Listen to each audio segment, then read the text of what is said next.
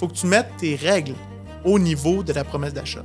Monsieur le courtier, vous présentez votre promesse d'achat à mon vendeur, il n'y a pas de problème. Tout ce qui a trait au prix et aux conditions, je vous demanderai de vous adresser à moi. Puis, on a encore la vieille mentalité de dire ben, si tu n'es pas dans une agence connue, tu ne perceras pas dans le domaine de l'immobilier. C'est quand même spécial. J'ai réussi à attirer d'une certaine manière des courtiers qui avant c'était ben, je vais aller dans une agence immobilière indépendante, oui je paierai pas cher, mais j'aurais peut-être pas nécessairement autant de services qu'une grande bannière. Mais maintenant c'est plus vrai. Ça. Le domaine du courtage est en constante évolution. Dans une ère technologique où le changement est presque assuré et inévitable, il faut plus que jamais rester à jour et s'adapter aux tendances innovatrices de notre domaine. Vous voulez apprendre des meilleurs courtiers hypothécaires et immobiliers du Québec? Vous voulez devenir un leader dans le courtage? Voici le podcast qu'il vous faut. Les courtiers du Québec avec Seroujan Kenishalingam. Alright, bonjour tout le monde, j'espère que vous allez bien. Les courtiers du Québec, un autre épisode simplement pour vous, pour amener plus de business dans votre carrière dans le courtage immobilier en tant que courtier immobilier. Aujourd'hui, j'ai la chance d'être avec Simon Pierre Poirier. Simon Pierre, c'est une personne vraiment intéressante. Il fait plein de choses. Euh, donc, il est courtier immobilier, dirigeant d'agence, propriétaire de Pro Immobilier Hypothèque. Yes. Yes, les aussi. on est parti. Ah, vous savez pas le nombre de fois que j'ai repris ça. Mais euh, vraiment content, Simon. Euh, euh, est-ce que je peux t'appeler Simon, Simon Tu peux m'appeler comme tu veux. Si, si, si tu veux. Appelle-moi si, Simon Pierre.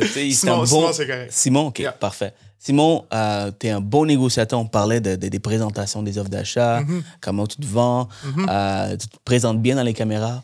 Et bientôt, tu vas probablement être un acteur pour, euh, pour Les Seigneurs des Anneaux. On essaie. les, cheveux longs pour la barbe, euh, on m'a dit que c'était un must pour Les euh, Seigneurs des Anneaux. C'est super important. Moi, je pourrais pas, malheureusement.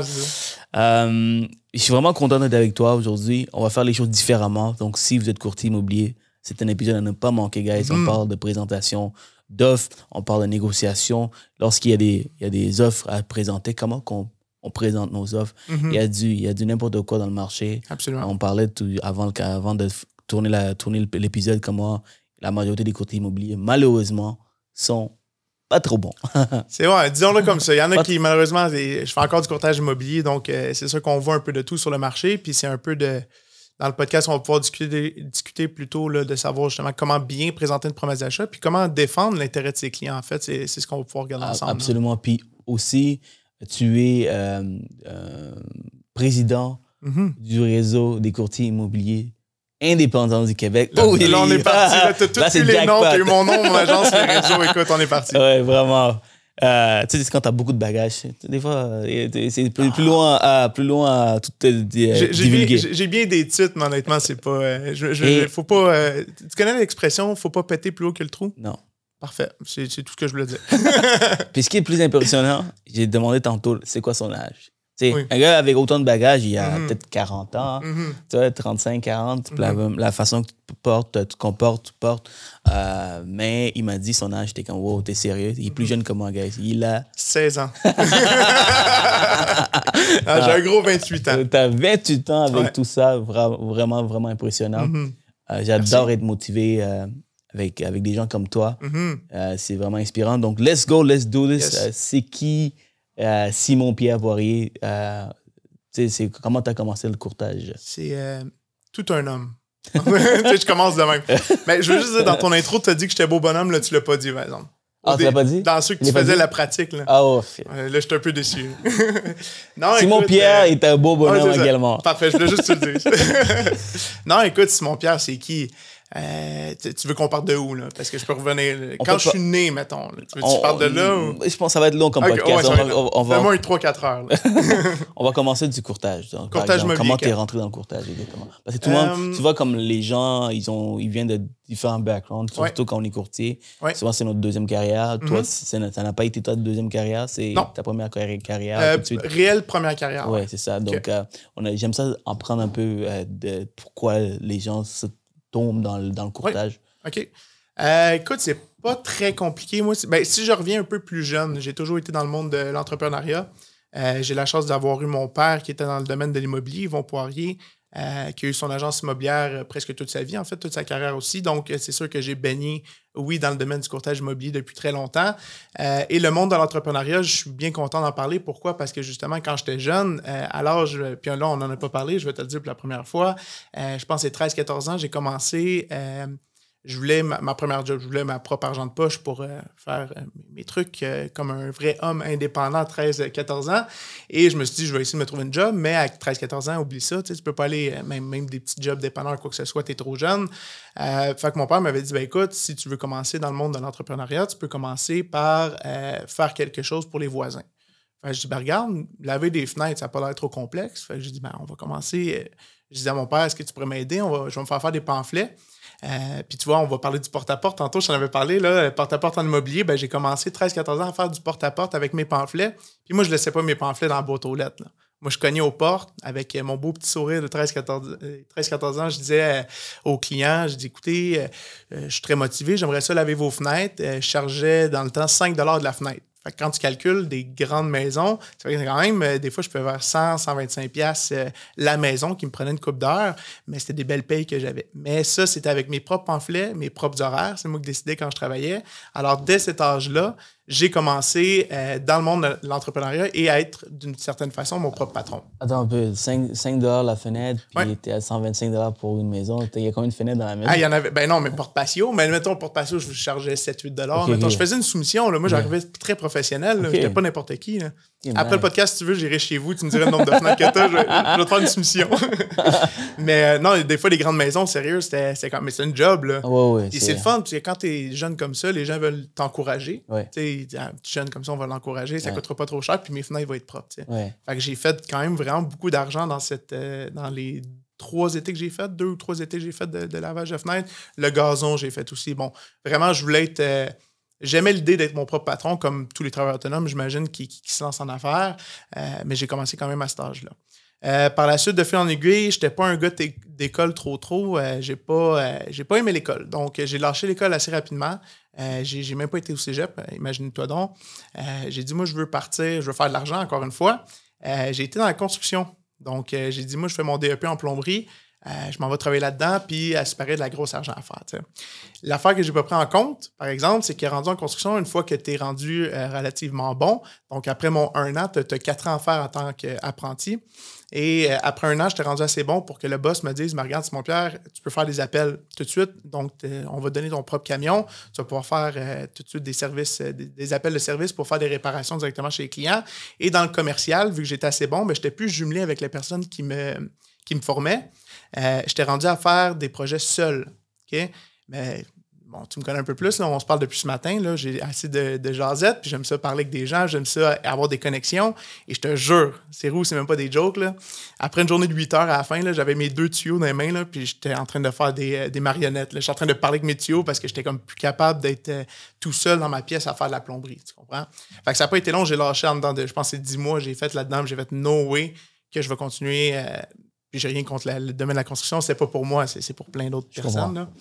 Euh, pour finalement, je te fais un peu mon pedigree, là, euh, pour finalement travailler, j'ai fait différents emplois après ça. Euh, pas en tant qu'autonome, autonome, j'étais chez, Future Shop, notamment pour être vendeur. Donc, je voulais m'essayer dans la vente. j'ai me suis découvert une passion. J'ai vraiment aimé la vente dans son tout. Et pourquoi je te raconte ça, en fait, c'est que là, on arrive à l'immobilier. Puis moi, j'avais la pensée de dire non, oui, que je vais avoir un peu la vie facile. Tu sais, mon père est en immobilier je veux pas faire comme mon père, j'avais un peu l'idée rebelle que je voulais pas faire ça. Et finalement, quand je me suis découvert une passion dans la vente, de fil en aiguille, euh, de fil en aiguille quand j'ai commencé à travailler dans, les magasins et tout ça, j'ai fait, ben là, ça ferait juste du sens d'aller faire mon cours de courtier immobilier. Fait essayons-le. Puis si j'aime pas ça, j'aime pas ça, je ferai d'autres choses. Fait que ça, je pense en 2014 de mémoire que j'ai fait ça.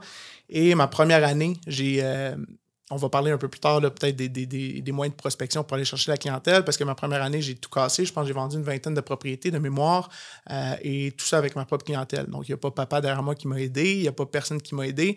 J'ai été chercher ma propre clientèle dans ma première année pour vendre une vingtaine de propriétés, qui est énorme pour une première année. Euh, fait que je suis rentré dans le domaine comme ça.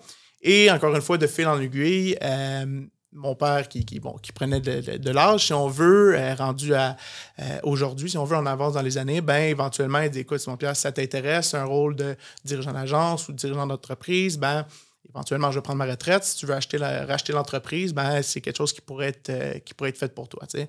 Fait que commencer à me former avant même que j'aie mon permis de dirigeant d'agence en tant que dirigeant de, directeur de développement des affaires pour que je comprenne un peu comment ça fonctionne et éventuellement en tant que dirigeant d'agence avant même d'avoir mon permis. Donc, je baigne là-dedans depuis vraiment longtemps. Et là, depuis, ça fait quoi, 3-4 ans, euh, que je suis officiellement le propriétaire solo, si on veut. J'ai vraiment racheté à 100% de Pro Immobilier Hypothèque, l'agence immobilière. Et je suis le président de, comme tu disais tantôt, du réseau des courtiers immobiliers indépendants du Québec. Tu m'as dit aussi que comme tu euh, quand tu l'as acheté de ton père, mm-hmm. tu n'étais pas au même niveau qu'il est aujourd'hui, ton agence. Euh, vous êtes beaucoup plus de courtiers.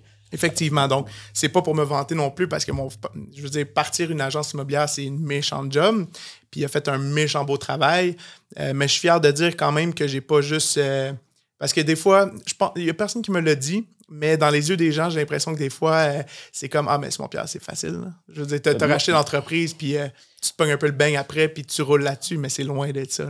Moi, c'est, ça, ça, vient me chercher quand quelqu'un me quand tu me dis qu'il y a du monde qui devrait pas penser comme ça, parce que tu vois, comme étant la première génération, que moi, je dois travailler fort pour mhm. bâtir quelque chose, j'aurais aimé ça avoir des parents mhm. qui ont déjà bâti quelque chose pour moi, puis je ah prends la relève et que je, je, je, le monte dans un autre espace, c'est l'entreprise. J'aurais aimé ça. Mhm. Toi, tu as la possibilité de le faire. Ben, Donc, moi, je trouve qu'il y a des gens, quand ils pensent comme ça, ils n'ont ils ont juste pas la perspective. Parce que, tu sais, euh, why not prendre une entreprise de ton père? Why not prendre, l'entreprise de tes parents? Mais pourquoi pas prendre l'opportunité d'une certaine manière? J'ai l'opportunité de le chanceux, Tu as une meilleure opportunité que les autres. Exactement. Simplement. C'est ça. Euh, moi, c'est ça que je veux pour mes enfants. Que ah je, veux, je, puissent prendre la relève un jour si jamais ils veulent le faire. Je rêverais, je rêve d'avoir euh, des enfants qui sont intéressés à l'immobilier également, mm-hmm. j'espère.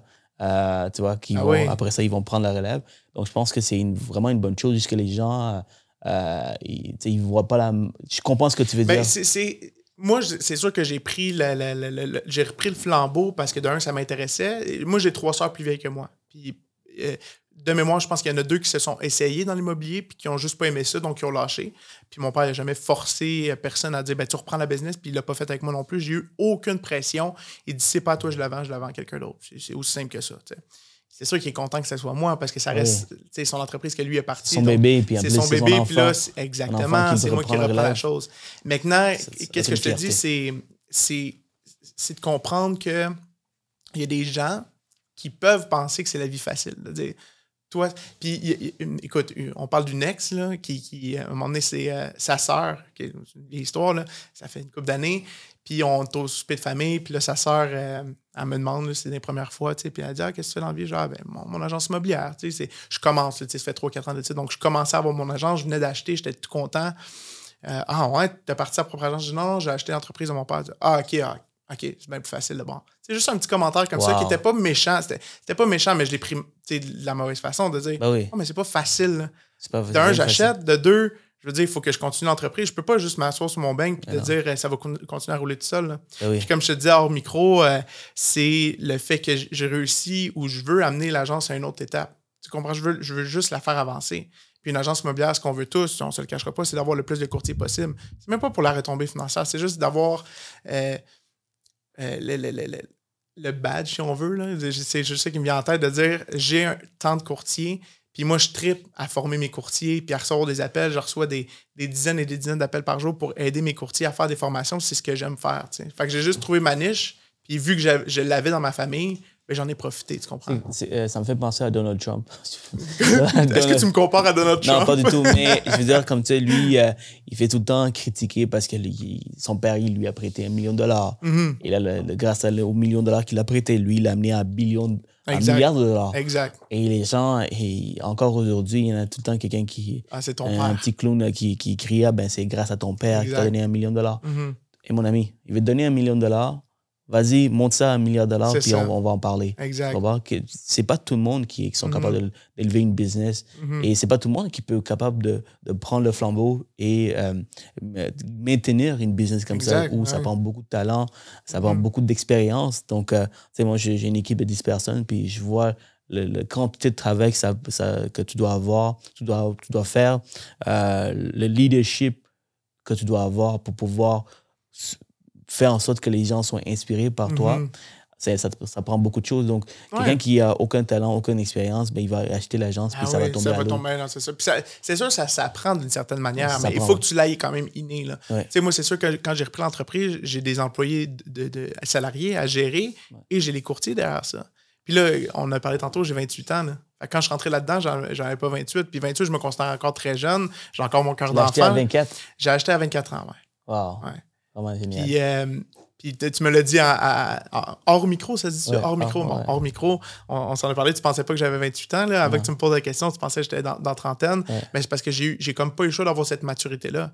Parce que quand j'ai été, euh, quand j'ai obtenu mon permis de courtier immobilier, puis je savais que je voulais avoir un poste de direction à l'agence, mais j'ai pas eu le choix de- d'apprendre tout ce qu'il fallait apprendre pour être capable d'éventuellement coacher des courtiers. Moi, j'avais des. Là, maintenant, c'est normal, mais quand j'ai racheté l'entreprise, maintenant, il y a 4 ans, ça fait 3-4 ans que je suis dirigeant d'agence, j'avais des courtiers qui avaient 30-40 ans d'expérience qui m'appelaient pour me poser des questions. Je ne pouvais pas dire Ah ben, je sais pas.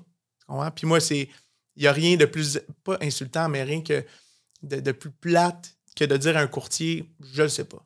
Est-ce que ça t'arrive de dire tu ne sais pas, mais tu, tu vas Ouais, revenir avec il les faut, réponses? faut être humble dans la vie. Des, des- des- des fois. Et tu reviens avec les réponses. Ah ouais. oui, toujours. Moi, moi, j'ai toujours dit à mes courtiers, autant que quand je les embauche ou quand ils sont déjà chez nous, de dire écoute, ça se peut que des fois, je n'avais pas la réponse. Mais je te garantis une chose, par exemple, c'est que je vais te la trouver. Fait que c'est ça auprès de l'OACQ, un juriste, peu importe. Si j'ai pas la. Tu sais, puis 95% tu sais, en immobilier, c'est tout le temps à peu près les mêmes questions qui reviennent sur les promesses d'achat, annexe R, les, les, les clauses type, peu importe. C'est à peu près tout le temps les, dans les mêmes girons, si on veut, là, les questions. Qu'est-ce que je trouvais vraiment, vraiment intéressant que, quand, c'est- depuis que je t'écoute, j'écoute tes vidéos, Mhm. tes capsules, tu rentres vraiment dans, le, dans les détails des, Mhm. des, euh, des lois, Mhm. des conditions. Je pense que j'ai vu une fois où tu as fait un, un genre de, de, de, de capsule de 10-15 minutes juste parler d'un sujet. Mhm. Ben, c'est- comme, wow, OK, Ben, le gars, il sait vraiment de quoi il parle. Tu sais, je t'ai dit, je t'ai- dit en, en début d'entrevue que je suis, euh, je suis pas un gars d'école nécessairement. Euh, par exemple, mais je, je me suis inscrit à, à l'université pour aller chercher euh, un, certificat, je ne veux pas me tromper dans les termes, je pense que c'est un certificat en droit. Donc, euh, rendu à l'âge que j'ai, je peux aller chercher certains crédits pour l'université, tout ça. Mais le, droit en tant que tel, je ne veux pas devenir avocat. Mais tout ce qui est loi, droit, l'OACQ, puis je me suis présenté sur le CA de l'OACQ. Euh, malheureusement, je n'ai pas remporté les élections parce que c'est euh, Mme Ménard qui, est là depuis tellement longtemps qu'elle se fait toujours réélire, qui est bien correcte, très bonne. Mais j'ai reçu un courriel, j'imagine, je peux le dire. De toute façon, quand ça, ça va sortir, je vais, je vais avoir fait mon entrevue. Mais demain, là, on est mardi, donc mercredi, j'ai eu une autre entrevue pour un autre CA à l'OACQ parce qu'ils ont aimé ma candidature. Ah ouais. Donc, euh, puis à l'OACQ, je veux dire, c'est beaucoup de lois, puis c'est beaucoup de. je, fais, je fais- je fais des bonnes connexions alors. Tu fais de très bonnes connexions. C'est où, avec toi, là, tout va, tout va bien se passer. Ouais, ben, tu vois, euh, j'espère que quand tu vas être président, on- je vais pouvoir te contacter. Ah, président de l'OACQ, ouais, ça, je pense pas que ça, ça va arriver nécessairement, mais c'est, c'est, euh, c'est le fun de pouvoir s'impliquer, par exemple, auprès de la PCQ, l'OACQ, tous les organismes qui touchent à l'immobilier, c'est quelque chose qui, m'intéresse de toute façon. Euh, puis en, en chercher mon certificat en droit, je pense que ça va juste me donner des, des cordes de plus à mon arc là, pour, euh, pour autant servir mes courtiers que justement juste en connaître plus sur la profession de l'immobilier parce que c'est toujours, euh, c'est toujours en expansion. tu sais. Fait que c'est, c'est pas mal la personne que je suis. Présentement, c'est ça. Je suis euh, euh, propriétaire de mon agence immobilière qui a une centaine de courtiers quand même à travers la province. là. Les gens. euh, combien exactement en ce moment? 100, écoute, là, ça, ça change tout le temps là, parce qu'il y a beaucoup d'embauches qui se font dernièrement, mais je pense qu'on est 108, euh, 108. précisément. Ouais, c'est quand même à travers Et la quand, province. quand tu, tu, tu as repris la business de, de ton père, vous étiez combien? De mémoire, encore une fois, 83, là, euh, OK. À peu près. là. Donc, tu l'as as augmenté d'une vingtaine de courtiers, puis il y avait aussi une rétention. Exactement, il y a toujours la rétention qui est la plus importante. La rétention, c'est la Ouais. plus importante. C'est bien beau augmenter à 200 ou 100, Ouais. Mais si tu n'as pas la rétention, T'sais, tu perds beaucoup. C'est des projets aussi, là. En agence immobilière, je veux dire, comme par exemple, puis encore une fois, mon, mon père a fait une, une sale job, là, une bonne job, tu comprends? Mais en même temps, euh, puis lui-même, il, il dit, là, rendu à la fin de ta carrière, t'es plus fatigué, t'es moins motivé à faire des trucs, tu comprends? Fait que moi, j'ai amené les formations. Moi, j'en donne une par semaine, même deux parce qu'on fait l'hypothèque. Donc, deux formations par semaine à mes courtiers, chaque semaine, 52 semaines par année.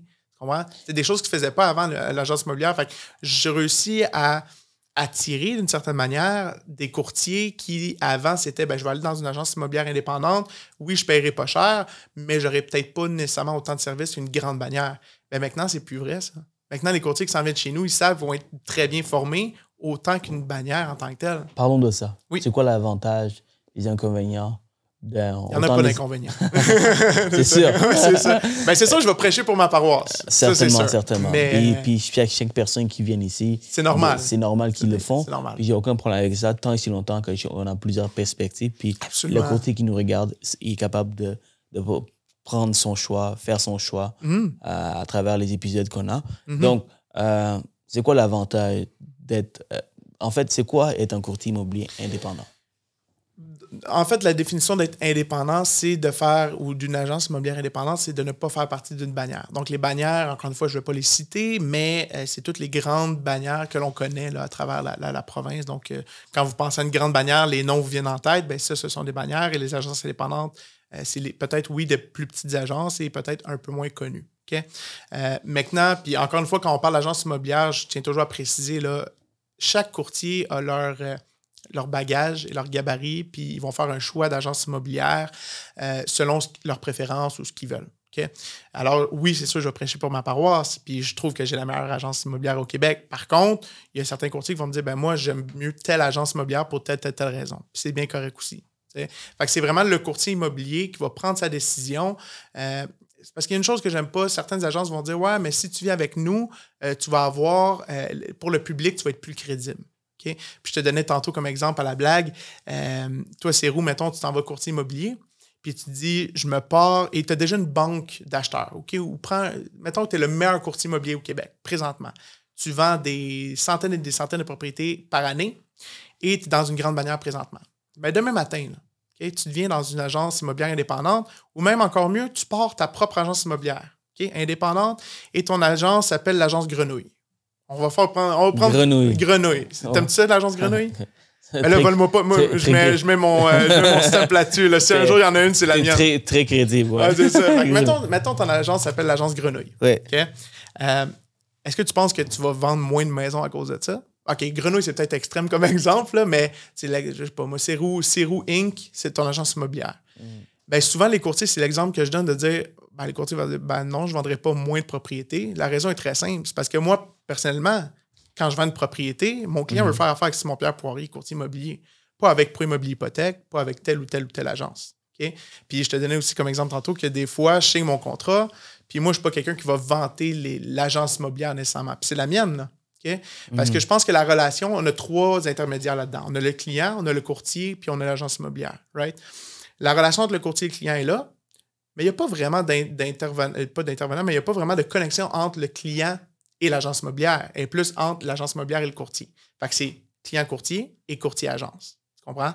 Fait qu'un courtier va prendre une décision pour aller dans une agence immobilière, c'est par rapport à ce que lui désire avoir. Mais de dire que l'agence immobilière offre un service ou offre quelque chose de mieux au client, j'ai un peu de difficulté avec ça. Parce que comment tu peux euh, expliquer, par exemple, un courtier qui est indépendant ou qui est à son compte? Il va vendre des propriétés, le courtier à son compte, puis pourtant, il n'y a pas d'agence derrière lui, mais il va vendre quand même des propriétés. Tu comprends? Fait que moi, je ne mets pas l'emphase sur l'agence la, immobilière. Quand je vais voir un client, je vais dire écoutez, monsieur ou madame le cliente, moi, je suis Simon-Pierre Poirier, voici ce que je vais faire pour vous pour vendre votre propriété. Tu comprends? Après, tout est une question de service. Il faut que l'agence offre des services et des programmes pour t'aider à vendre des propriétés. Tu offres des formations, tu offres du support. Un coup que tu as ça, es capable, de, es capable de faire un choix éclairé par rapport à l'agence que tu vas aller Donc, choisir. Là. Tu es en train de dire que euh, si on prend une grande bannière, les services, les plateformes, le, les cours, les formations, mm -hmm. aujourd'hui, en 2023, c'est moins crédible si quelqu'un, l'agence, cette grande agence, cette grande bannière dit que les indépendants n'offrent pas ce genre de service. Oui, ben, ouais. C'est parce que je pense, puis encore, moi, je fais jamais ma langue sale. Jamais je vais dire que les bannières, c'est mauvais. Je pense que c'est très bien pour certains types de courtiers. OK? Euh, puis je pense pas que les bannières, c'est vice-versa. Je pense qu'on est tous très, très, respectueux, on est tous dans le même domaine, on, on prêche tous pour la paroisse de l'immobilier d'une certaine manière. Euh, donc, je pense pas que les dirigeants d'agence, ou du moins les bannières, font leur langue sale par rapport aux agences immobilières indépendantes. Tout le monde comprend qu'il y a de la place pour tout le monde dans ce domaine-là. Mais par exemple, s'il y en a qui disent ben va pas dans une agence immobilière indépendante parce que tu vas moins de services ou moins de programmes, complètement faux. C'est juste qu'ils n'ont jamais fait de la recherche. Puis je te disais tantôt aussi, je trouve ça dommage parce que maintenant, je fais je réussis à rentrer dans les écoles pour faire des formations aux nouveaux courtiers qui vont euh, arriver dans le domaine de l'immobilier. Et moi-même, quand j'ai fait mon cours en 2014, euh, mes professeurs et tout ça me parlaient. Euh, bon, ils savaient c'était quoi des agences immobilières indépendantes, mais j'avais pas de rencontre avec des agences immobilières indépendantes et euh, on me donnait pas d'informations là-dessus. On me parlait, OK, mais toi, quand tu vas aller dans telle bannière ou telle bannière ou telle bannière, on avait juste ça comme portrait. Puis moi, j'avais la chance d'avoir mon père qui était dirigeant d'une agence indépendante. Puis j'étais comme, ouais, mais pourquoi vous en parlez pas? Ben, c'est parce qu'ils n'ont pas l'information. Ils sont jamais allés la chercher. Fait qu'ils sont pas capables d'en parler. Puis on a encore la vieille mentalité de dire, ben, si tu n'es pas dans une agence connue, tu ne perceras pas dans le domaine de l'immobilier. C'est quand même spécial. Parce que, encore une fois, si on était dans le début des années 2000, 90, où est-ce que l'Internet n'existait ben, pas, était pas aussi développé, puis on n'avait pas la fameuse plateforme Centris qui est le mot-clé, si on veut. OK? Centris, c'est là que ça se passe. Que tu sois chez telle ou telle bannière ou telle agence immobilière indépendante ou tu sois autonome, ta propriété va se retrouver sur Centris si tu fais partie, par exemple, de la PCQ d'une chambre mobilière. OK? Si la propriété se retrouve sur Centris, le client acheteur va voir la propriété. Est-ce que tu penses qu'il va regarder la propriété et dire Ah, mais c'est listé avec euh, telle agence, telle agence? Il s'en fout. Lui, il, veut juste aller visiter la propriété pour faire une promesse d'achat. Fait dans le début des années 2000, est-ce que la, bannière ou l'agence immobilière faisait une, différence? Oui, peut-être. Parce que là, les grandes bannières étaient plus connues, il y avait plus de parts de marché. Mais maintenant, là, c'est le fun parce que tout le monde est sur le même pied d'égalité. Tout le monde a la même visibilité. Puis les journaux, ça marche beaucoup moins, là, on va se le dire, on est beaucoup plus numérique maintenant. Les annonces dans les journaux et tout ça, c'est moins d'actualité. Donc, puisque c'est tout numérique, puis tout le monde est affiché sur Centris, tout le monde est sur le même pied d'égalité. Puis maintenant, je vais te poser une question. Toi qui es courtier hypothécaire, tu, tu puis es dans le business, je te dis, Cérou, deux agences immobilières, il y en a une qui va te charger. On va parler de montant, mais ça, je ne parlerai pas des montants de mon agence qui est vraiment euh, différent des grandes bannières. Mais mettons, je te charge 1000$ pour vendre des propriétés par mois ou je t'en charge 100$ pour vendre des propriétés par mois, puis tu as exactement les mêmes services, les mêmes programmes. Tu t'en viens dans quelle agence? bien sûr, 100$. Celle qui va coûter la moins cher. Ouais. Fait que c'est un peu le, sur le. tu sais, quand on dit quel pied danser, ben, si à un moment donné, le courtier, il faut qu'il prenne une décision par rapport à ce que lui veut avoir. Moi, je me, pose tout le temps la question pourquoi moi, je paierais 1000 par mois pour vendre des propriétés quand en réalité, je peux le faire un peu dans n'importe quelle agence? donc, laisse-moi euh, faire le, le diable mm-hmm. dans, la conversation. C'est-à-dire que moi, moi, je suis la grande bannière. Et, je dis, là, je te dis, ben, OK, oui, Simon Pierre, c'est intéressant. Mm-hmm. Ça, 100 moi, je charge 1000 Mais mon nom, mon nom aujourd'hui est beaucoup plus connu.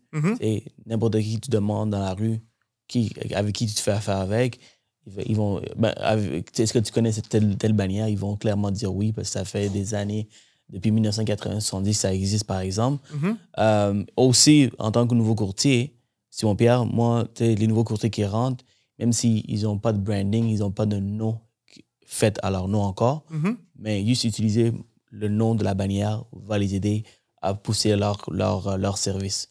Mm-hmm. Là, c'est sûr que toi, euh, en, étant une agence indépendante qui est moins connue, Absolument. tu as, moins de, de, de, pouvoir de ce côté-là. Mm-hmm. Qu'est-ce que tu peux me dire là-dessus? Ben, moi, ce que je dis, j'ai jamais eu un client. Ça fait quand même euh, huit ans que je suis dans le domaine. J'ai jamais eu un client qui me dit Ah, t'es pas pour telle bannière? Comment, comment ça, t'es pas là? Ça veut dire que ma maison va bien, va bien moins se vendre. Pas du tout. Que j'ai jamais eu ça comme commentaire. Maintenant, si quelqu'un me posait la question, ben, je dirais, écoute, tu sais que je travaille autonome, right? Oui, OK. Fait que ça veut dire que je suis mon propre patron d'une certaine manière. Et moi, là, demain matin, là, mettons que je n'avais pas mon agence immobilière indépendante, je ne serais pas le dirigeant de l'agence. Qu'est-ce que je ferais? Ben, j'irais m'embaucher ailleurs, dans une autre agence. Est-ce que tu penses que je me ferais refuser? Moi, je peux aller travailler pour telle bannière, telle bannière, telle bannière, telle agence immobilière. Je travaille autonome. Fait que le courtier décide où est-ce qu'il va travailler. Est-ce que tu penses sur les 17 000 courtiers, mettons qu'on dit on est 17 000 courtiers au Québec, et euh, mettons qu'il y en a 10 000 qui sont vraiment top, puis il y en a un autre 7 000 bon, qui, qui, de la patte, mettons. Mais les 7 000 qui tirent de la patte, là, il y en a des bannières. Est-ce que c'est tous des top guns? Pas du tout. Mais c'est le courtier qui décide où est-ce qu'il va aller s'embaucher d'une certaine manière. Oui, oui, un filtre. Bon, l'agence va filtrer les courtiers, ça se peut qu'il en refuse. majorité du temps, le courtier va réussir à rentrer. Qu'est-ce que c'est vrai de dire que c'est tout des Top Guns puis que c'est sûr que tu vas vendre la maison parce que tu es dans telle ou telle manière? C'est faux de le dire. Puis maintenant, c'est un nouveau courtier qui rentre dans le domaine. Moi, personnellement, aller payer, par exemple, 1000$ par mois, puis je dis des prix, là, OK, je veux pas que personne se sente attaqué par ça. Je, dis 1000 parce que c'est des, prix astronomiques. Mettons 1000$ par mois, quand je commence dans le domaine, puis j'ai pas fait une rétribution encore, ta barouette, ça commence à, commence à faire euh, lourd dans les poches, ça commence à faire lourd dans les finances. Tu comprends? Tandis qu'une agence immobilière indépendante, la beauté de la chose, c'est que souvent, tu vas avoir des services euh, similaires, sinon des fois plus. Là. Je veux dire, moi, mon agence, j'ai rien envie aux grandes bannières. J'en offre des services, des programmes, puis mes employés sont sharp au bureau. on va s'en occuper de nos courtiers. Maintenant, euh, le prix est beaucoup moindre aussi. Pour un nouveau courtier qui rentre dans le domaine, euh, ça fait bien moins lourd dans les poches à ce moment-là. Il va être capable de venir chez nous et de dire OK, mais au moins je peux respirer parce que même si je n'ai pas fait de transaction le premier, deuxième mois, ben ça ne m'a pas coûté cher. Tu comprends? Fait que c'est un peu là la, différence entre les deux. On en revient aux grandes bannières. C'est sûr qu'ils qui, sont plus, plus que nous. Mais comme je disais tantôt, aux yeux du public, ça ça paraît plus. Là. Parce qu'on sait très bien, on est capable d'expliquer le fait que c'est pas parce que tu es dans une bannière que tu vas vendre plus vite ou plus cher. C'est une, conception qui est fausse aux yeux du client, puis il faut être capable de l'expliquer en tant que courtier aussi si on ne fait pas partie d'une bannière. À la fin de la journée, quand quelqu'un dit qu'il y a moins de services, il y a moins d'encadrement, mhm. ça dépend vraiment des bannières. Ben ça, dépend vraiment des bannières. Ça dépend vraiment de où ce que tu. on parle de bannières en général, puis il y a des bannières qui n'offrent pas tant de services. Puis la, ressource la plus importante, c'est le dirigeant de l'agence, selon moi. Là. Moi, c'est tu m'appelles n'importe quelle heure de la journée, là, matin, midi, soir, là, je vais te répondre. Des fois, j'ai des courtiers qui me disent Simon, t'es es craqué. Là. Je te texte, puis tu m'appelles une minute après là, pour répondre à mes questions. T'es fucké. Là. Pourquoi? pourquoi, oui? Pourquoi? Parce que moi, je me rappelle d'être dans leurs souliers dans ma première année. Puis moi, quand je shakais au téléphone, parce que là, j'étais comme, oh my god, j'ai une promesse d'achat à présenter. Je suis dans un délai serré, il faut que je la présente dans une heure. J'ai 15 questions à poser parce que je suis pas trop sûr de comment ça fonctionne, une présentation de promesse d'achat, par exemple. Puis j'appelle mon. Bon, encore une fois, mon dirigeant d'agence, par chance, c'était mon père. Mais même si, mettons, vos parents ne sont pas dans l'immobilier ou peu importe, ben je veux pouvoir donner un coup de fil à mon dirigeant d'agence puis avoir une réponse rapide parce que c'est des délais serrés, l'immobilier, tu comprends? Mhm. Fait que moi, je me mets tout le temps dans la peau de mes courtiers. Quand je reçois un coup de fil ou un texto qui dit Hey, mon Pierre, c'est pressant, il n'y a pas de trouble. Là. Si je te réponds pas, tu sais, comme là, là on est en podcast, c'est sûr, je réponds pas à mon téléphone. Mais dès qu'on termine, je vais avoir à peu près 15 textos, je le sens vibrer dans mes poches. Là. Mais c'est sûr que tout le monde va avoir des retours d'appel. C'est ma job en tant que dirigeant d'agence. Puis combien de fois, et dernière fois, là, puis encore une fois, je ne parlerai pas des bannières parce que c'est une autre agence immobilière, mais euh, le courtier me dit mon Pierre, j'ai six dirigeants ou directeurs à mon bureau. Six. J'ai appelé les six, puis j'ai reçu une réponse 24 heures plus tard. J'ai jamais eu de réponse dans la journée même. Une chance, c'était pas présent, mais c'est complètement fou, là. Moi, je suis tout seul. J'ai pas d'autres directeurs qui s'en occupent parce que je suis capable de le faire, parce que je mets 100% de mon temps là-dessus. Tu comprends? Mais quelqu'un qui m'appelle ou qui me texte, c'est sûr que tu as une réponse extrêmement rapidement. Puis ça, c'est apprécié de la part des courtiers. Fait que je pense que la ressource du dirigeant d'agence, c'est une des premières choses à regarder quand tu veux joindre une agence immobilière. Autant de bannière qu'une que, que, euh, agence indépendante. Donc, un nouveau courtier qui écoute, qui n'est même pas encore courtier, mm-hmm. dirigeant d'agence, c'est quelqu'un qui est responsable de l'équipe de, tous les courtiers. Donc, si tout question sur, peu importe euh, dans, dans, le domaine, tu peux appeler cette personne qui est disponible pour répondre. C'est ta personne ressource, en fait. C'est celle qui va s'occuper de répondre à tes questions. Donc, à la base, si tu, quand tu interviews des, des agences, des bannières, il mhm. euh, faudrait que tu interviewes le dirigeant d'agence. Toujours. Toujours. Y a, selon, encore une fois, c'est selon ma perspective, puis j'ai des idées, à, des idées assez arrêtées par rapport à ça, mais si tu ne rencontres pas le dirigeant d'agence, il y a un problème. Donc, si, si, tu rencontres le recruteur, il y a un problème. Le, quoi, pardon? Le recruteur. Le recruteur. Si tu rencontres le recruteur ou si tu rencontres euh, la, personne qui s'occupe justement, ouais, le recruteur, si tu veux, la personne ressource qui va qui, qui, qui fait les embauches, mais c'est pas que celle-là qui va te répondre, il y a un problème. C'est quoi, le dirigeant, il est, pas, il est pas capable de te donner son temps pour te rencontrer? C'est quoi le problème? Tu sais, il est où le problème? Tu comprends ce que je veux dire? Parce que cette personne-là, quand tu as des questions, là, j'ai déjà eu quelqu'un qui m'a dit Ouais, mais mon dirigeant me dit d'appeler à l'OACQ pour mes questions. J'ai appelé à l'OACQ pour répondre à des questions. L'OACQ, là, ils vont dire appelle ton dirigeant d'agence, c'est lui qui va t'aider. Parce que l'OACQ, eux, ils veulent faire comprendre au courtier que ton, ton helper, celui qui va t'aider pour tes questions, c'est ton dirigeant d'agence. Fait qu'appelle le. le courtier commente les deux. Que, OK, ouais, mais là, tout le monde se relance la balle. Dis-moi, c'est quoi le réseau des courtiers immobiliers indépendants du Québec? Ouais, le RCIQ, l'acronyme. Oui, c'est ça. En tant que président, c'est en fait, nous, euh, je dis tout le temps, c'est quoi le groupe le plus important au Québec? OK? Là, j'ai l'air tout, le temps vanter mes affaires, là, mais c'est juste une vérité. Le groupe le plus important, c'est pas les, agences en tant que telles, c'est les courtiers indépendants. On est plus de 6000 courtiers indépendants à travers la province. Fait que le réseau, je, représente d'une certaine manière, je parle au nom des 6000 courtiers indépendants euh, du Québec, donc au, nom de, ces courtiers-là, pour aller chercher des ententes et des euh, partenariats avec certaines entreprises. Par exemple, euh, puis je te donnais l'exemple tantôt qui est super simple à comprendre, une protection immobilière. Tu sais, une fameuse protection qui va protéger le client, que le courtier offre à son client pour le protéger en cas de pépin, vice caché, etc. C'est sûr que si tu as une agence immobilière de 6, 7, 8 courtiers, peu importe, puis tu vas aller chercher une, protection comme celle-là auprès d'un assureur, l'assureur va dire Oublie ça, là. Tu n'es pas assez de courtiers, tu n'as pas le nombre pour. Même moi, pour immobilier hypothèque, avec une centaine de courtiers, je n'ai même pas assez de, courtiers pour aller chercher un assureur comme celle-là. Parce qu'on n'a pas le volume. Maintenant, au nom du réseau, quand j'approche des compagnies comme ceux-là, comme des assureurs, par exemple, je parle. Est-ce que les 6 000 font partie du réseau? Non, non, ça, c'est faux. Mais je parle au nom des 6 000, puis je suis capable, puis j'envoie des infolettes, etc., aux 6 000 courtiers indépendants à travers la province pour leur offrir des services. Fait que la petite agence là, qui a 4-5 courtiers, puis qui veut avoir des services comme ceux-là, ben, il m'appelle, dit Mon Pierre, je peux-tu venir dans le réseau? OK? Paye un membership, m'en viens dans le réseau, puis j'ai accès à ces services-là comme les grandes bannières. Les grandes bannières, ils offrent tous ces services-là. La différence, encore une fois, puis j'ai l'impression que j'arrête pas de parler d'agences immobilières indépendantes puis euh, les bannières. Puis mon but, c'est pas de faire la différence où est-ce qu'ils sont vraiment moins bons, les bannières, c'est pas ça. J'essaie juste de mettre de l'avant les agences immobilières indépendantes pour faire comprendre, parce qu'il y a plein de courtiers qui, même, ça fait longtemps qu'ils sont dans le domaine, qui voient pas c'est quoi l'avantage. Fait que c'est ce que j'essaie de mettre de l'avant. Loin, Absolument. Loin de moi l'idée d'essayer de, de, En fait, regarde, toi, tu es la personne qui représente. Exact. C'est pour ça que j'en parle beaucoup. Donc, c'est normal, puis c'est ça que je veux. OK, parfait. Le, podcast est entièrement. Je veux pas que tu me fasses des gros yeux. Non, non, le, podcast est entièrement consacré à, à, ton monde, à toi. Super.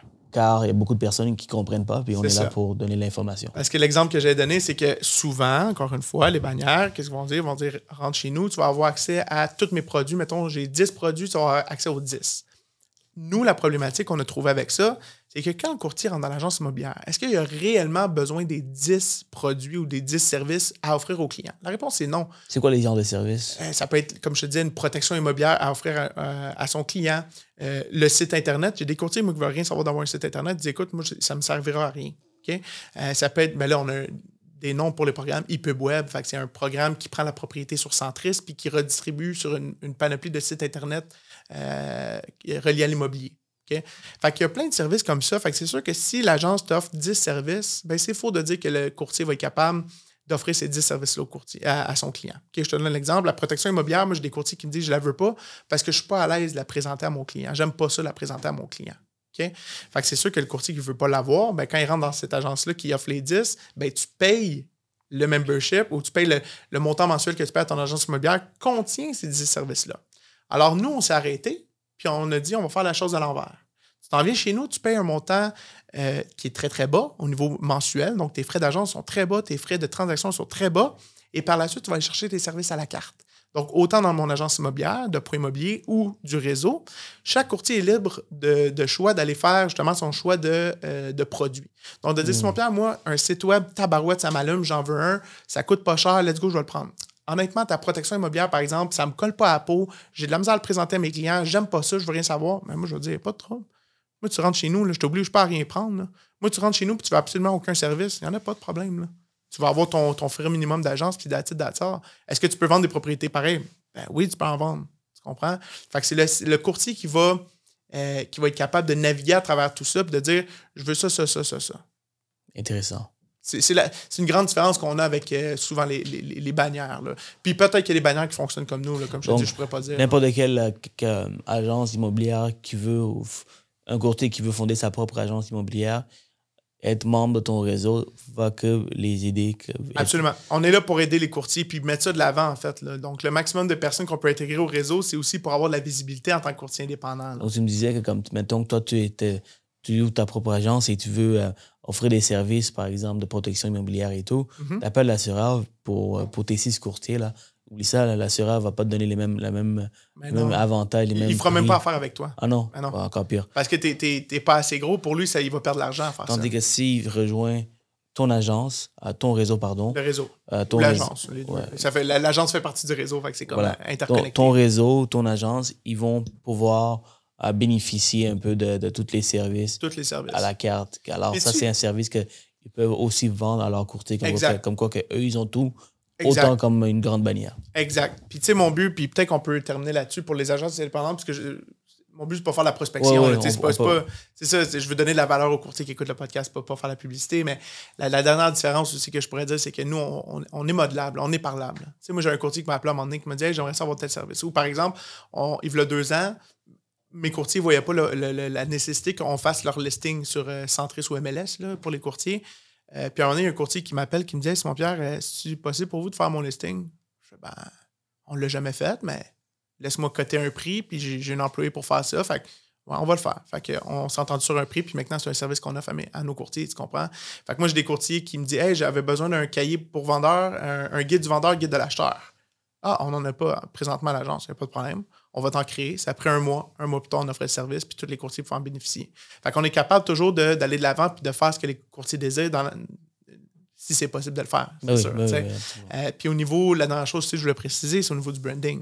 Moi, j'ai beaucoup de courtiers qui m'appellent et qui me contactent, qui veulent partir des bannières parce qu'ils voient l'opportunité de pouvoir modeler leur modèle d'affaires à 100% Moi, j'ai des couleurs chez Pro Immobilier Hypothèque. Là. je suis dans le noir, euh, blanc, rouge.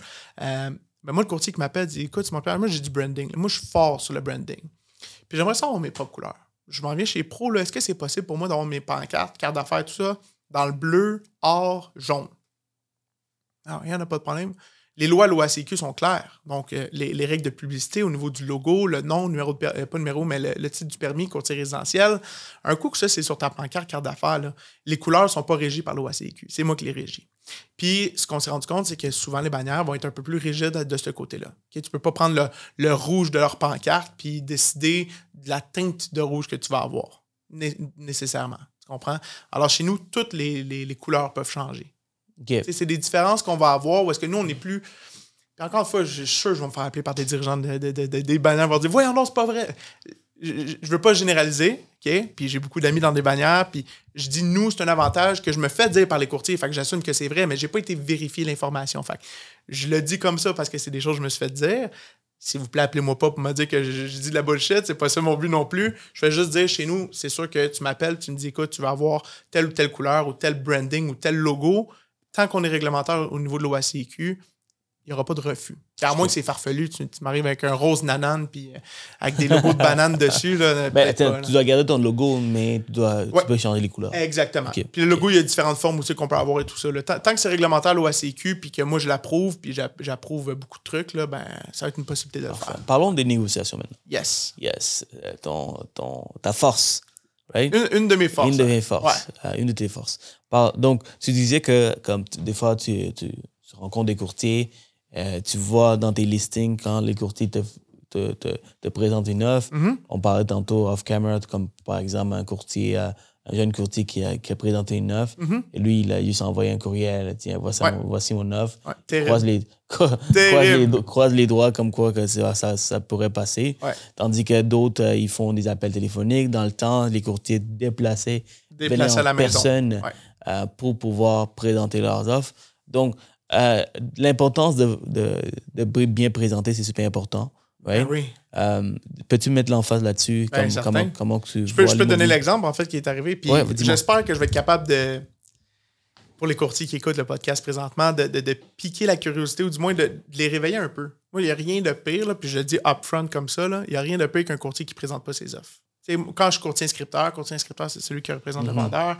Puis j'ai un courtier qui me dit j'ai une promesse d'achat pour toi, puis qui m'envoie ça par courriel, puis c'est silence radio par la suite, puis il dit euh, ben, occupe-toi de la présentation. Je suis comme no fucking way. Là. je comprends pas. Présente pour ton client, c'est toi qui représente ton client, c'est toi qui vas faire la rétribution au bout du compte, puis c'est toi qui dois défendre les intérêts de ton client. Je peux la présenter, il n'y a pas de problème, mais je connais pas tes clients, j'ai aucune idée c'est qui, j'ai juste leur nom sur leur promesse d'achat. J'ai aucune information c'est qui, j'ai c'est un bout de papier que je présente à mes clients. On s'entend-tu qu'une transaction immobilière, puis même hypothécaire, c'est la même chose, c'est des émotions. C'est des émotions, il y, a des êtres humains derrière ça on peut-tu minimum présenter par téléphone? Puis encore une fois, avant la COVID, il n'y avait pas ça par téléphone.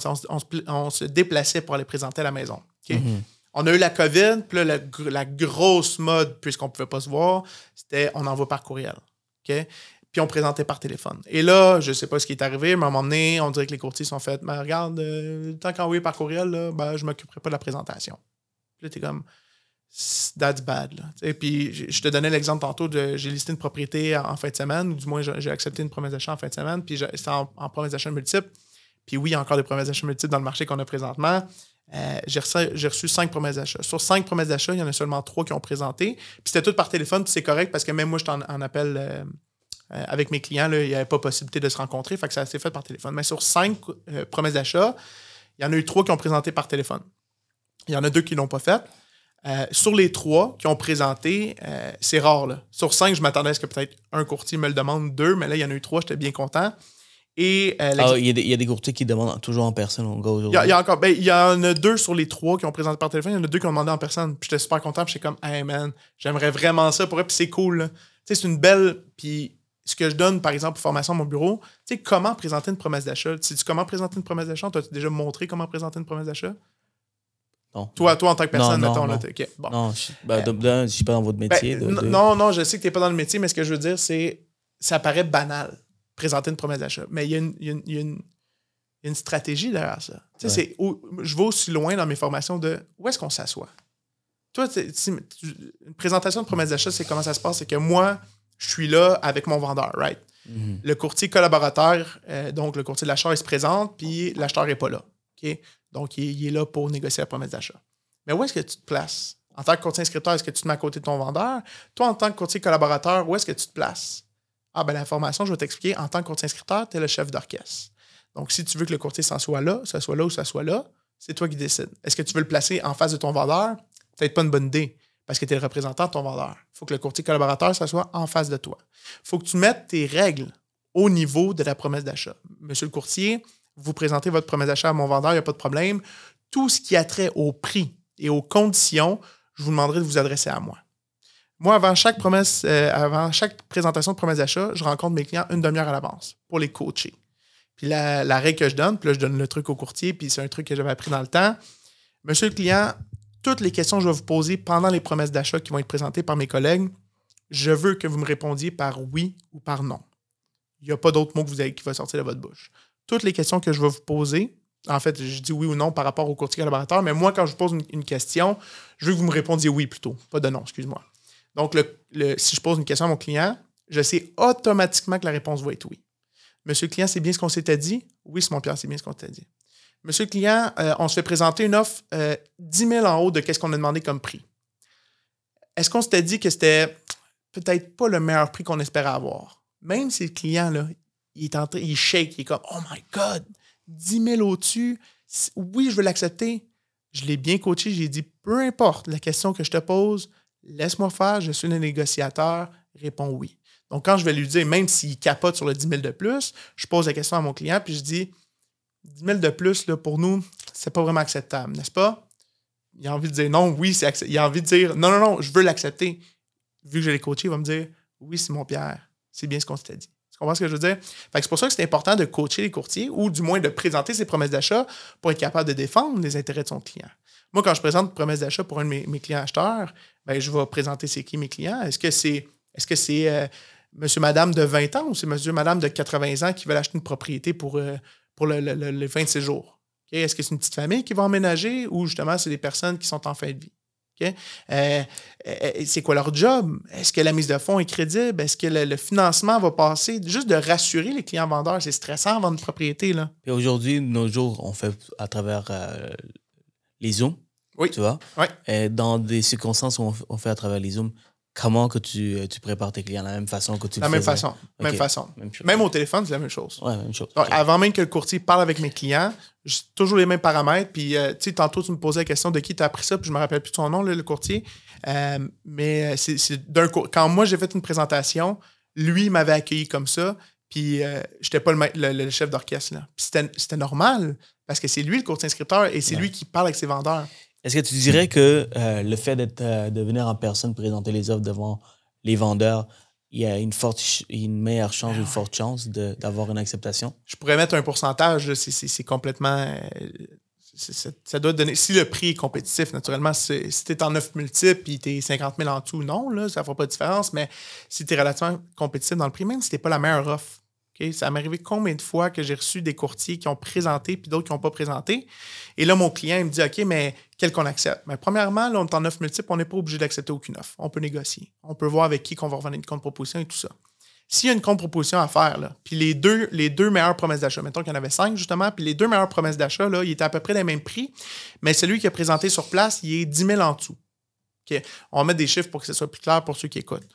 La, maison, on la vend à 300 000. On l'a inscrit à 300 000. On reçu une promesse d'achat, une à 300 000 et l'autre est à 310 000. OK? Celle qui a présenté en personne, c'est celle qui arrive à 300 000 et l'autre à 310 000. Mon vendeur a dit ben là, mon Pierre, on va accepter celle à 310 000, c'est la meilleure. Rien ne nous empêche de regarder si on ne peut pas aller chercher plus. Et avec qui tu penses que mes vendeurs vont vouloir négocier? S'il y a une négociation à faire, ils vont-tu donner la chance au coureur de la personne qui s'est présentée, tu penses? Puis qui est peut-être même encore à la propriété. Parce que moi, quand je négocie avec des courtiers sur place, une fois qu'ils ont fait leur présentation d'offre d'achat, je vais leur dire est-ce que vous pouvez nous laisser un 10, 15, 20 minutes? Vous pouvez attendre dans votre auto. Euh, je vais vous refaire rentrer par la suite, puis on va essayer de voir qu'est-ce qu'on peut faire là-dessus. Ça veut dire que ce courtier-là, parce qu'il s'est déplacé en primeur pour ses clients euh, acheteurs, ça veut dire que je vais négocier automatiquement avec lui. OK? Puis il était 10 000 de moins. Ouais. Puis là, après ça, je dis écoute, tu t'es présenté, parfait, tu es là pour représenter tes clients. On te ferait peut-être une contre-proposition 315 000, 310 000, peu importe. C'est une possibilité de faire ça. Là, je- Celui, celui que j'ai aucune idée. Le courtier qui m'a envoyé ça par courriel, là, j'ai aucune idée de un, c'est qui, c'est qui ses clients. Mes clients, ils n'ont pas d'attachement ce- ce- ces clients-là. Ils ont un attachement envers le courtier qui s'est présenté, qui a fait une belle présentation, puis qui a donné des arguments pour défendre le prix qui, a été amené. le, le moral dans l'histoire, présentez-vous, right? Présentez-vous. Présentez, Présentez-vous. euh, Présentez-vous en personne, Ouais. de best. Sinon, si tu peux pas, mais regarde, présente-les au moins par téléphone. Et, au euh, minimum. et en plus de ça, guys, on fait des, des dizaines de milliers de dollars Ah de oui. commission. Tu sais, aujourd'hui, les, les jeunes courtiers qui rentrent, pas où qu'ils ils apprennent à, à comment faire des présentations, mais c'est quelqu'un- le gars qui, qui t'envoie un courriel puis dit, you know what, euh, j- I, I hope that it works out for, Exact. for myself. Mhm. Lui, là, genre, c'est clair que, tu, c'est clair que tu, tu creuses ton propre tour en, Ah oui. en, en envoyant des choses comme ça. Ah oui, ben c'est c'est là-dessus qu'on est rentré dans la conversation parce que sur les cinq courtiers, sur l'exemple que je te donnais tantôt, sur les cinq courtiers, il y en a un qui n'a pas présenté puis qui, a- qui, qui, qui, est- qui est un nouveau. euh, je savais qu'il était un nouveau courtier. Euh, puis ce courtier-là, il ne l'a pas présenté, puis je suis certain, parce que quand je l'ai appelé pour lui dire malheureusement ta promesse d'achat a été refusée, euh, je suis certain que ce courtier-là, il avait aucune idée qu'il pouvait même présenter des promesses d'achat. parce qu'il arrive dans le domaine, puis euh, il n'a sûrement pas été coaché. Ouais. Puis même s'il pouvait présenter, tu sais, c'est stressant. Là. Je me rappelle, ma, première promesse d'achat, je ne suis pas bilingue, comme je te dis à 100 je, me débrouille très bien en anglais, mais ma première promesse d'achat ever, je le fasse en anglais. Aïe. Non seulement tu es ultra stressé parce que c'est ta première fois que tu fais une promesse d'achat, en plus de ça, fait j'aille baragouiner mon anglais au, au- au vendeur. Je, hey, je capotais. I, I think, uh, I'm not sure. C'est ça. Euh, yes, uh, my client uh, very happy with, with the house. Please accept. Tu sais, ça ressemble. Non, c'est pas si pire que ça quand même. Je me, je je débrouille quand même bien en anglais. là. Je Oh suis pas my si pire. Mais le stress. Écoute, j'aurais baragouiné en français. T'imagines en anglais, ça va de l'air de quoi? Ah ouais. Alors, c'était l'enfer. Fait que ça pour dire que ce courtier-là qui était nouveau dans le domaine, Ouais. je suis sûr qu'il avait au- même pas idée comment présenter une promesse d'achat. Fait que même s'il voulait le faire, je pense pas qu'il avait été coaché de comment faire. Puis ça, je pense que c'est de base. Là? Les premières choses que tu apprends en immobilier, c'est faire ta prospection. Ça, c'est sûr. Comment faire ta prospection pour aller chercher des clients. Puis un coup que tu as des clients, là, comment bien les représenter. Fait que je pense que le mot d'ordre par rapport à tout ça, si vous êtes courtier immobilier puis vous ne présentez pas vos promesses d'achat, euh, les clients ne le savent sûrement pas. là. Est-ce que, où est-ce qu'on peut apprendre sur la négociation, la présentation? Ah, ben, il y a, y y des, ben, des organismes, des, des, des, euh, il y a des cours qui se donnent. Par exemple, celui qui me vient en tête, Host Coaching, qui donne des- d'excellentes formations avec, euh, je pense que c'est Bachir, son nom. Ouais. Euh, dans ton agence immobilière, moi, comme je dis, j'en donne. là. Puis je- ce qui est le fun dans des agences immobilières, c'est que c'est souvent sous forme de, de meeting avec d'autres courtiers. Fait que moi, je donne, par exemple, ma façon de présenter une promesse d'achat. Parce que toi puis moi, on est deux personnes différentes, deux beaux bonhommes. C'est correct, là, mais on est deux personnes différentes.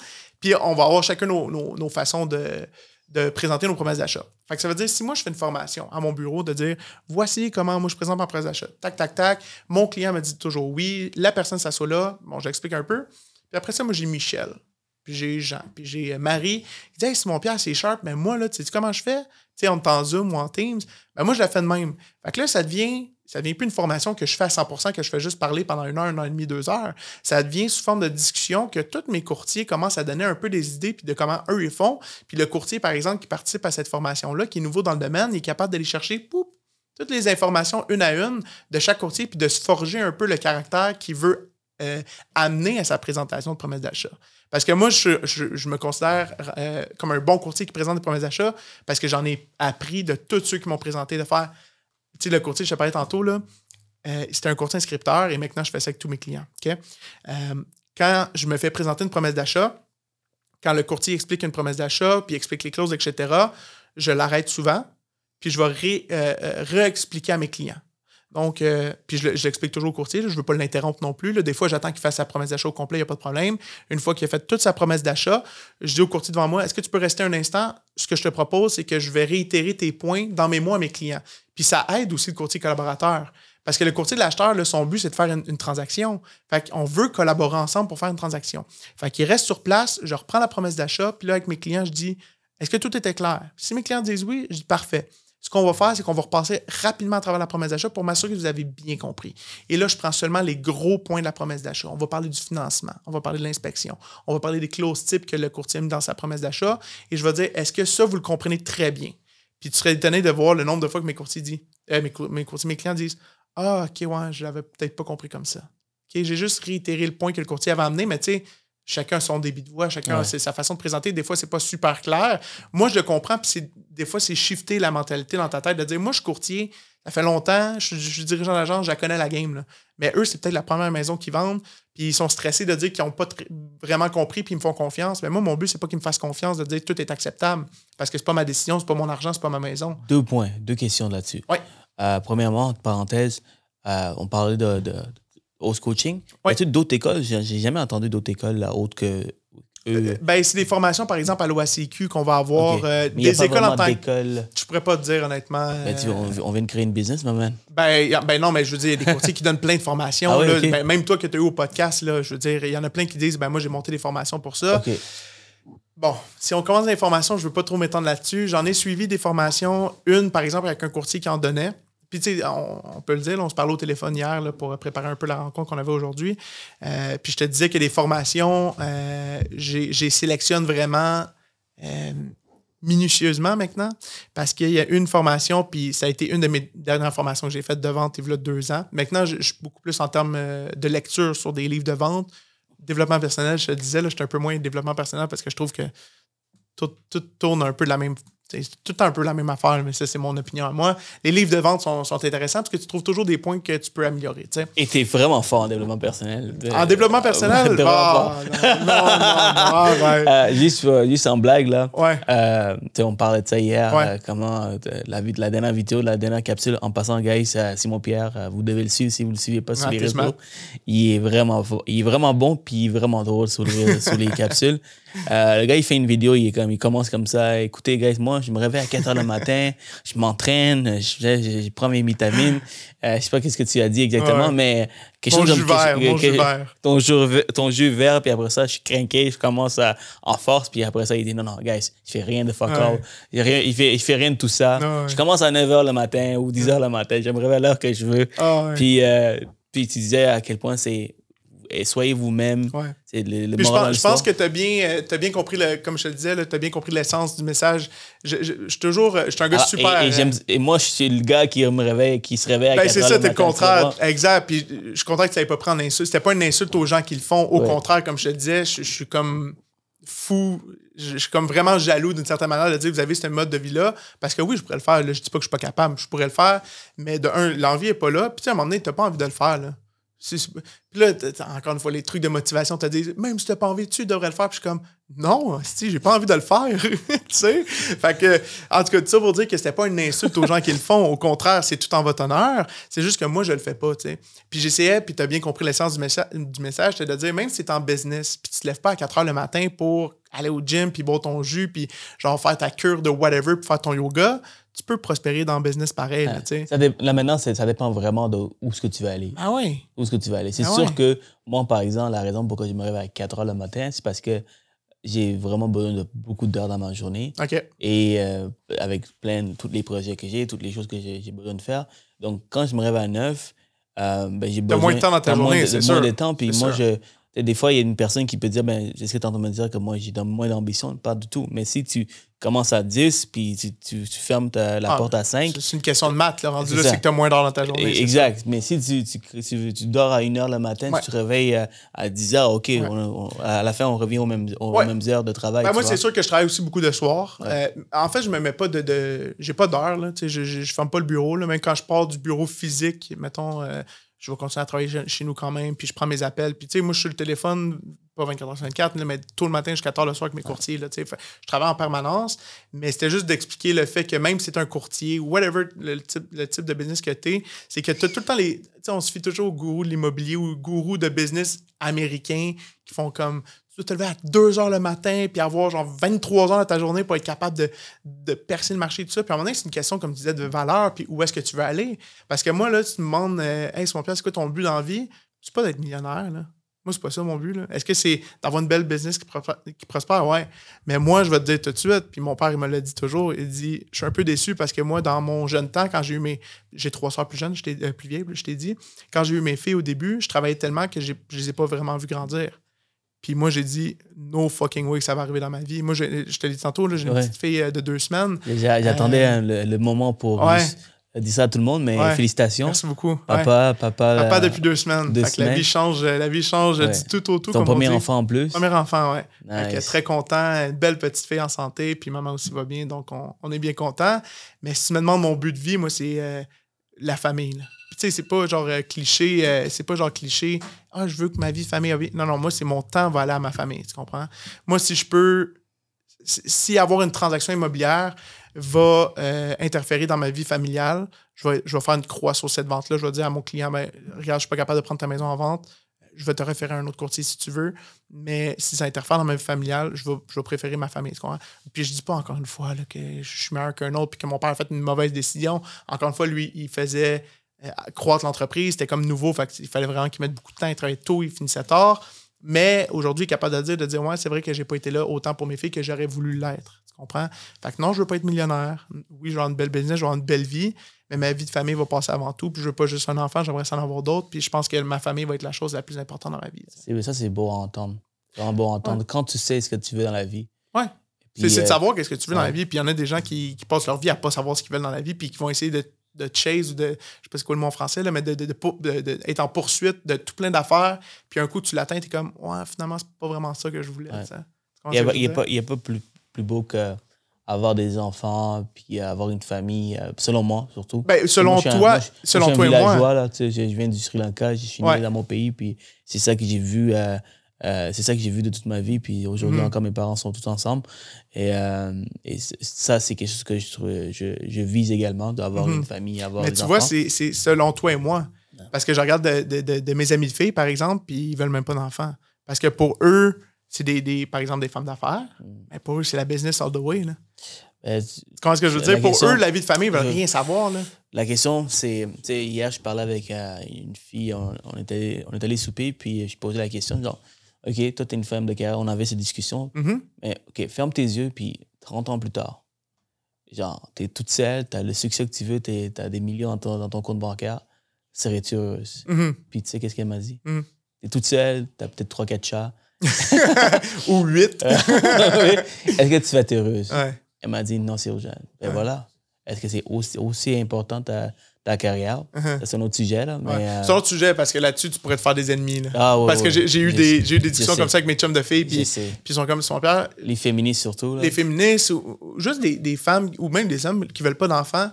c'est même pas juste soit que tu as des enfants, soit que tu as une carrière. Il y en a qui en veulent juste pas puis qui n'auront pas nécessairement de grandes carrières, qui vont être des employés d'un restaurant, whatever, toute leur vie, puis ils vont être heureuse. Tu sais, mettons, t'écoutes, euh, je les écoute pas beaucoup, mettons, les Gary Vee de ce monde, là, puis il dit, il dit, y en a qui sont millionnaires, des plusieurs, plusieurs millions, qui sont pas heureux dans leur vie, puis il dit, je connais des gens, puis je trouve ça beau à chaque fois qu'il dit mais je connais des gens qui font 40 000 par année, c'est les personnes les plus heureuses au monde. Mm. C'est pas une question d'argent rendu là. C'est pas une question de famille non plus, parce que moi, j'ai toujours, depuis que je suis jeune, je sais que je veux des enfants, puis je veux être un papa. Moi, je pense que je parle plus pour du monde qui sont incertaines. Ouais, ok, je comprends. incertaines. Ils veulent être euh, un homme de carrière, une femme de carrière, mm-hmm. mais euh, ils, veulent faire les sacrifices parce qu'ils se sont fait dire que c'est ça qui s'apprend pour mhm. avoir des millions dans le compte. Mhm. Et après ça, ben, quand ils réalisent qu'ils ont tout ça, euh, la vraie vérité sort, puis ils sont pas heureux Mhm. dans leur peau. euh. Qu'est-ce qu'ils ont bâti? Ils ont pas bâti de- des enfants Exact. qui vont pouvoir po- le- lever un peu leur, leur business, leur carrière. Ben, tu vois, pour quelqu'un qui a eu les deux, si je prends encore l'exemple de mon père, c'est un peu ça qui s'est passé. Il y a eu les deux, il y a eu la belle carrière et les enfants. Puis il y a eu un petit regret par rapport à ça. Je te dis pas, je veux pas parler pour lui, là, je dis pas c'est quoi le. Je dis pas que c'est un immense regret, mais il a été capable de vous dire Ouais, j'ai- peut-être pas été là autant que j'aurais voulu pour mes filles. Puis je te jure, c'est pas un regret que je vais avoir dans ma vie. Fait que s'il faut que je step back un peu de la business à cause de ça, puis je prenne un autre dirigeant d'agence qui va me remplacer, puis que moi je fasse juste le back, le, back office, je vais le faire. Je suis pas rendu là. Mais si un jour il faut que je le fasse, je vais le faire. Puis il y en a qui ça va être complètement le contraire. là. Il y en a qui vont, qui vont. Oui, ils vont avoir la famille et tout, mais ils vont pousser leur business à 1000 là. Puis il y en a eu que tu as eu en entrevue ici, genre encore une fois, je ne vais pas les nommer, mais il y en a que tu as eu en entrevue ici, puis que je les vois, puis je me dis, how? Comment qu'ils font pour faire les journées qu'ils ont, puis avoir une vie de famille à côté? Bravo pour eux. Bravo Ouais. pour eux s'ils sont capables de faire les deux, mais je- moi, je pense pas que je serais capable. Ouais. Tu vois, je veux dire, j'aime mieux focuser. Puis à un moment donné, c'est juste une pression mentale que tu as surtout aussi. Là. Moi, j'étais un gars tellement laid back. Je- je- J'étais un, un gars tellement bien dans, dans- dans- dans ma vie présentement. Je suis capable d'apprécier ce que j'ai aussi. Mais, puis je ne vais pas les prendre pour acquises, par exemple, mais je suis capable d'apprécier ce que j'ai puis de dire j'ai une belle vie. Puis j'ai un mental qui est sain, mais je suis capable aussi de mettre mes, mes barèmes puis mes, mes limites où est-ce qu'ils vont être. Tu comprends? Je travaille fort, là. je travaille beaucoup, mais il y a toujours un temps pour ma blonde, puis là, maintenant pour ma fille. Puis euh, je vais être capable de tout délimiter ça euh, pour être sûr que tout le monde ait, ait son compte, là, si on veut. là. Absolument. Ouais. C'est savoir ce que, que- savoir ce que tu fais dans la vie, c'est Ouais. important. Puis je pense que des fois, ça prend du temps pour savoir. Absolument. Ben oui. Ouais. Et euh, donc, ça, ça prend des fois du- beaucoup de temps pour pouvoir, OK, savoir.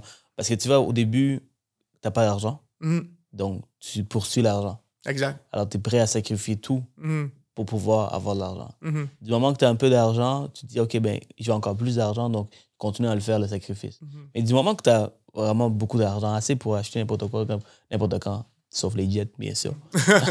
Sauf les jets, sauf, ouais, les, ça. sauf les jets, bien sûr, mais tu sais, raisonnablement, tu peux acheter n'importe quoi. Mhm. L'argent n'est plus un problème. Là, est-ce que tu seras. Est-ce que tu vas être heureux, Mhm. heureuse, heureux, heureuse? Euh, c'est là que tu détermines un peu. Et quand tu es en manque, tu t'en fiches de tout. Ah ouais. Tu, tu poursuis un peu ce Ben, c'est une bonne question à se poser. Ouais. Je pense même tous ceux qui, qui- tout, tout le monde s'est déjà posé la question de dire c'est quoi qui va me rendre heureux. Puis C'est une question difficile à répondre. Ouais. De, de- de- de vraiment avoir le, le pinpoint de dire c'est ça qui va me rendre heureux. Je- moi, c'est sûr, ça va être la famille, mais en même temps, est-ce que si j'avais. Tu sais, j'essaie de mettre tout à l'extrême. Si j'avais pas d'entreprise, mettons, puis je, je travaillais un 8 à 5 ou un 9 à 5 euh, dans une entreprise que je trouve pas vraiment le fun puis que j'ai pas vraiment de plaisir, puis j'avais ma vie de famille qui est parfaite, est-ce que je serais comblé à 100 Si je mets à l'extrême, non. Non, c'est ça. Juste ma vie de famille à 100 je veux dire, oui, la famille, c'est important et tout ça, mais je veux dire, à un moment donné, toi, en tant que personne, il faut que tu grandisses aussi. Et par exemple, tu regardes les, les gens qui ont euh, du euh, generational wealth, comment on Mhm. dit ça en français? Euh, le- le- génération, ben, génération Patrimoine. génération d'avoir un patrimoine familial. Familial, ils ont des millions, de ils héritent, ils héritent, euh, des millions de dollars. Mhm. Et là, tu sais, les- eux, ils, toujours, ils ont toujours été fortunés et tout. Si tu regardes leur mode de vie, ils cherchent pas plus d'argent aujourd'hui. Mhm. Ils cherchent la sérénité, ils cherchent le, le, le bonheur, le, happiness. C'est ça qu'ils cherchent, Mhm. tu vois. Alors, euh, et versus la personne qui a, qui a bâti tout ça de, de zéro. Mhm. On appelle ça la nouvelle argent. Mhm. La nouvelle, nouvelle argent, new money. Ouais. Ils n'ont pas les mêmes vies, ils n'ont pas les Non. mêmes ambitions, ils veulent pas le. le- tu sais, lui qui, a, qui a toujours eu de l'argent, il cherche la paix. Parce que, pourquoi? Parce Mhm. qu'il a tout. Il Absolument. a tout aujourd'hui, puis il cherche aujourd'hui le, le, la- le bonheur, la sérénité, le Mhm. happiness. Tandis que l'autre, ben, lui, il veut juste pour faire plus d'argent.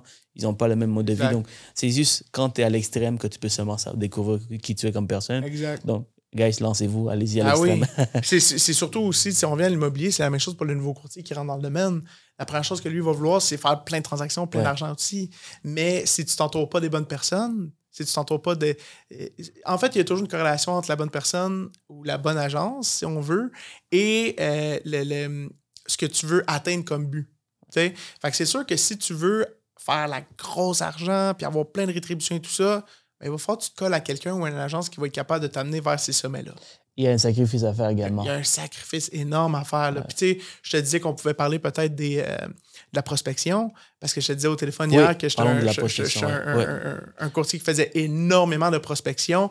Euh, en tout cas, pour ceux qui écoutent, là, maintenant, ça fait, euh, ça fait un bon moment que je suis euh, presque à 100% dirigeant d'agence, donc je m'occupe que de mon agence et de mes courtiers, mais je fais toujours de- du courtage immobilier pour mes références, amis, famille, etc.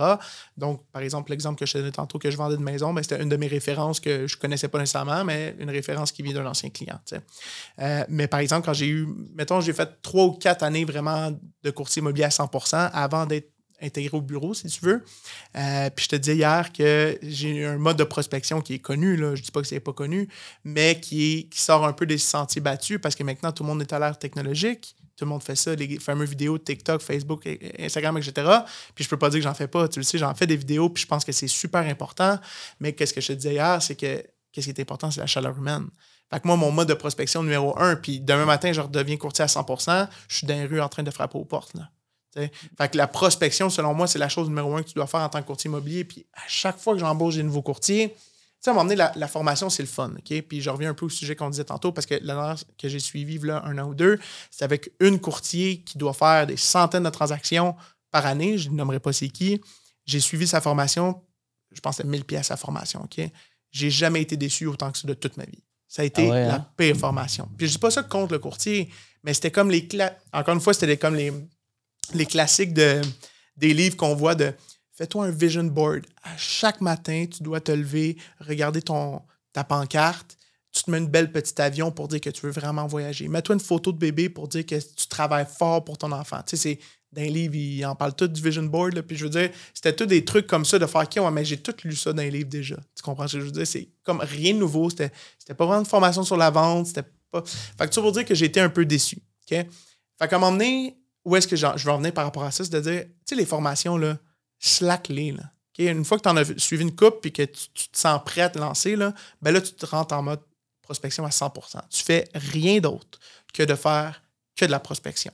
C'est demain que tu vas aller chercher la clientèle. Tu sais, à un moment donné, les, courtiers, j'en vois plein qui disent Ah, mais je suis pas capable d'aller chercher des clients, j'ai pas beaucoup de clients, pas beaucoup de transactions. Ouais, mais c'est parce que tu le fais pas, là. C'est parce que tu n'en fais pas de prospection, là. Moi, demain matin, je me mets à, frapper 100, 150 portes, 200 portes par jour. Là. Tu penses qu'à un moment donné, ça va pas déblo- débloquer de même? C'est sûr que oui. Encore une fois, c'est une question de maths, c'est une question de statistique.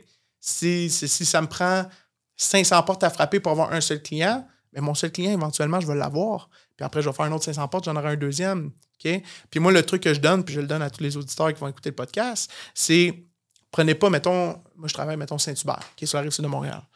Ben, prenez pas la ville de Saint-Hubert au complet, votre porte-à-porte. Prenez-vous un petit, un petit patelin, mettons, de 200-300 portes. Puis un coup que moi, je faisais mon, mon, mon 300 portes qui me prenait, mettons, deux mois, là, je sais pas combien de temps, ben mon 300 portes, je repartais. Fait que ces 300 portes-là, là, no way qu'il y avait une pancarte qui, qui- qui appartenait à un autre courtier. Il fallait que ces 300 portes-là soient uniquement à moi. Puis là, moi, j'avais mon char tagué dans le temps. Ma voiture était brandée à mon nom et tout ça. Puis l'été, là, je passais tranquillement dans les rues. Les gens étaient dehors et tout ça. J'envoyais la main. C'était mon quartier, là. No way qu'il y avait un autre courtier qui vendait là. Puis grâce à ça, j'avais des pancartes qui poussaient, tac, tac, tac. J'avais des références de ces gens-là parce qu'ils me voyaient. Puis c'était pas, ils me voyaient sur TikTok, ils me voyaient sur les réseaux sociaux. C'est, il y avait un contact avec moi. Il y avait un contact humain. Puis pour ceux qui se demandent, ouais, mais là, si je fais le calcul, tu as 28, quand tu as commencé à l'immobilier, tu étais jeune en maudit, les gens ne devaient pas te faire confiance. Ouais, mais il faut que tu le speech qui vienne avec. Moi, là, le porte-à-porte, c'était pas, je, je tenais pas la personne 3-4 minutes. C'était un 15-20 secondes de speech, puis c'était juste, Hey, bonjour, monsieur, madame, juste pour vous dire, je suis le nouveau courtier de votre quartier. Si jamais vous voulez vendre ou acheter une propriété, j'aimerais que vous pensiez à moi. Ou si vous avez des, réfé- des références, ça me ferait plaisir. Puis si je le voyais qui disait, ah, mais t'es bien jeune, ben, je suis nouveau, par exemple. Si vous voulez vendre une propriété, j'ai un dirigeant d'agence avec moi. Fait que si j'ai des questions, quoi que ce soit, on est comme deux en réalité dans la transaction. Puis c'est la réalité de la chose. Moi, tous mes courtiers qui font des transactions, là, c'est comme si j'étais sur, sur la promesse d'achat avec lui. Là, parce que je l'ai coaché à 100% quand il faisait ses promesses d'achat. J'ai dit comment faire. Donc, je l'ai accompagné. C'est comme si j'étais là en réalité. Alors, Il n'y a pas d'excuse. Que ce soit jeune, Aucune vieux, excuse. pas Aucune d'expérience, c'est- tu, tu peux être bien accompagné si tu es dans une bonne agence. Ah oui, absolument. Puis Ouais. une bonne agence, puis juste être, de, de comprendre comment toi mettre de- tes services de l'avant. Comment tu, comment tu, tu te motives toi-même euh, lorsque tu fais des mots porte-à-porte? Parce que ça peut être démotivant. C'est- dur. ouais, c'est dur. ouais. C'est dur. Euh, je pense que j'ai lu ça il n'y a pas longtemps en plus de dire je peux pas croire qu'il y a des gens sais, mettons, tu te fais dire quoi, tu es un employé, là, tu te fais dire quoi faire. Tu te fais dire quoi faire, tu vas le faire. Right? Fait que tu te dis, ben là, demain matin, euh, au lieu de rentrer à 7 h, je veux pas que tu rentres à 7 h, tu peux-tu rentrer à 7 h 30 parce que là, une demi-heure, j'en ai besoin pour moi-même. Ou le contraire, mettons, je veux pas que tu rentres à 8 h, je veux que tu rentres à 7 h 30, il faudrait que je te fasse faire une coupe de trucs. Tu es un employé, tu vas l'écouter ton patron. Et tu vas écouter sa parole qu'il va te dire. Mais il y a des gens maintenant qui se donnent des paroles à eux-mêmes qui respectent pas leurs propres paroles. Moi, une chose que je t'ai dit tantôt, c'est que je me lève pas à 4 h du matin parce que je ne vais pas tenir ma parole. Puis je me connais, je ne tiendrai pas ma parole. Je vais faire deux jours, puis après ça, je vais faire No way, mon lit est bien trop confortable. je, ne vais pas tenir ma parole. Fait que tant qu'à me donner des choses que je sais très bien que je tiendrai pas, puis que j'ai pas envie de faire de toute façon, mais je le ferai pas. Mais moi, c'est que je me donnais, puis je dis pas que c'est facile. Je veux pas que les gens ils pensent que je faisais ça, puis c'était facile. Mais je me donnais un horaire comme un employé. Moi, mon agenda, puis je sais que tu as eu plein de courtiers qui ont donné ce truc-là, mais je leur donne parce que c'est un must de faire ton agenda le dimanche soir, de t'assurer que ta semaine soit remplie. Puis à chaque matin, ma première chose que j'ouvrais, c'est mon agenda pour voir c'était quoi ma journée. Puis si je me bouquais un porte-à-porte de 10h à midi, fait qu'un 2 heures de porte-à-porte, puis un autre porte-à-porte la même journée de 14h à 16h ou le soir, whatever, ben c'était mon agenda. C'était ma journée qui était planifiée. Tu mets, dans l'agenda. Porte-à-porte bloqué. Tout le temps. Je recevais des appels, c'est où, là, je répondais même pas. C'était, c'était pas euh, porte-à-porte, prends une photo Instagram, euh, réponds à mes textos, puis finalement, au lieu de faire ton porte-à-porte pendant deux heures, réellement, tu en as fait juste une heure parce que tu as une heure que tu as bretté, que tu as changé ta musique, que peu importe c'est quoi que tu as fait, tu comprends? Moi, c'était téléphone est fermé, là, puis mon, si je reçois des textos, appelle, même si c'est un client super urgent, il va attendre. Parce que je me suis engagé à faire mon deux heures de porte-à-porte. C'est différent si j'avais déjà des rendez-vous, quoi que ce soit, là. Mais si j'avais des rendez-vous, il était dans mon agenda déjà, donc je me planifiais mon porte-à-porte ailleurs. Tu comprends ce que je veux Mais c'est dur de rester motivé. Mais moi, c'est le truc que j'ai trouvé. C'était ben c'est pas, je suis pas obligé de faire mon porte-à-porte, c'est que je me suis donné la parole envers moi-même, puis dans mon agenda. Fait que si dans mon agenda, c'est parce que je dois le faire. Puis c'est ça, ma journée est déjà établie. Ouais. Puis à la fin de la journée, c'est une question de statistique. Puis dès, ah dès que tu reçois un, certaines réponses positives, là, ça te motive à ah continuer à faire du porte-à-porte. Comme je te dis, c'est que tu fais le patelin de 300 maisons. Puis après ça, oui, tu peux le recommencer. Puis j'envoie des pamphlets publicitaires à juste ces 300 maisons-là. Fait que eux, là, ils me voyaient souvent, là. Puis je passais comme avec ma voiture l'été, comme je te dis. C'est Simon Pierre, c'était le courtier du spot. Et ça a fonctionné? Ben oui, ça a fonctionné. Ça a fonctionné. c'est pas quelque chose qui, fonctionne du jour au lendemain. C'est comme n'importe quoi. Quand tu fais des vidéos sur euh, TikTok ou whatever la, plateforme, si t'en fais 30, euh, euh, on parle de 30 par exemple, un mois, puis t'arrêtes pendant quatre mois, puis tu reviens après, c'est pas ça qui fonctionne. C'est quand t'es assidu, n'es pas obligé d'en faire à chaque jour nécessairement, mais tu peux en faire deux, trois, deux, trois jours, mais d'être semaine après semaine, mois après mois, pour avoir une présence constante sur les réseaux sociaux, ben, c'est la même chose pour le porte-à-porte. Absolument, absolument. Et demande de continuer un peu. Hey Josué, peux-tu euh, rester dehors et, regarder pour l'inviter? J'arrête pas de regarder mon téléphone, mais je veux juste m'assurer que quand, quand, il va venir, il, est accueilli. Sinon, il va, il va m'appeler, puis je vais pas être... Euh, je, je, vais pas, je vais pas le voir, étant donné que je parle avec Simon Pierre. On peut continuer. Ouais, pas trop. Euh, on va parler des réseaux sociaux. Tu, fais du, tu fais des vidéos, tu fais mhm. des capsules, tu fais des vidéos. Mhm. Puis maintenant, euh, la tendance, c'est de mettre sur les réseaux sociaux, parler un peu des transactions, des scénarios des conseils, valeurs et tout ça, qui est, qui est super bon, qui mhm. est super important. T'en fais, j'en fais. Et on en fait depuis les cinq dernières années. Ça fait longtemps. Ça fait longtemps que j'ai commencé à le faire. Ça fait, quand, ça fait longtemps que tu as commencé à le faire. Évidemment, les, la qualité de nos vidéos ont beaucoup amélioré. Oh, c'est cringe. tu sais, quand tu regardes tes vidéos il y a 5-6 ans. J'ai envie, de envie de me mettre en boule. Ah, oh, t'es euh, là, t'es là. Oh my god, c'est terrible. Mais en même temps, tu t'es lancé. Oui. C'est ça que tu dis. Puis les gens ont liké. Ah oui, les gens ont aimé quand même. Parce que dans le temps, c'était la qualité de la vidéo était ça, puis les gens grandissent avec toi. Exact. D'où l'importance de, de bâtir une communauté. Parce que je vois que de, de, plus en plus des jeunes commencent dans le métier. Mm-hmm. Ils se font dire par des par d'autres courtiers, de mettre sur les réseaux sociaux, ça va aider. Mm-hmm. Mais ce qu'il faut comprendre, que ça va prendre du temps avant qu'il y ait la business qui sort. C'est comme euh, nourrir 300 portes. Mm-hmm. C'est comme travailler 300 portes. C'est la, même chose. la même chose. Si tu poses tous les jours une vidéo, par exemple, et tu as 100 abonnés ou 200 ou 500 000 abonnés, ça prend vraiment du temps avant que tu reçois de la business. C'est pas, du jour au lendemain. Là. Et le nombre d'argent que tu dépenses, c'est surtout si tu travailles, tu embauches une agence, par exemple, à 3, 4, 5 000 par mois. Mm-hmm. Fais le calcul, à 4 000 c'est 48 000 par année. Mm-hmm. Si on Pierre, qu'est-ce que tu peux salaire, faire? C'est un salaire d'un employé complet. Tu peux, 48 000 par année, tu peux mettre un, un, un, prospecteur, mm-hmm. temps plein, à faire des appels, tu fournis la liste d'appels, puis tu vas avoir plus de business Ah oui. que faire des vidéos qui prennent énormément de temps. C'est-tu, réponds à ces questions-là. C'est-tu facile de faire des vidéos?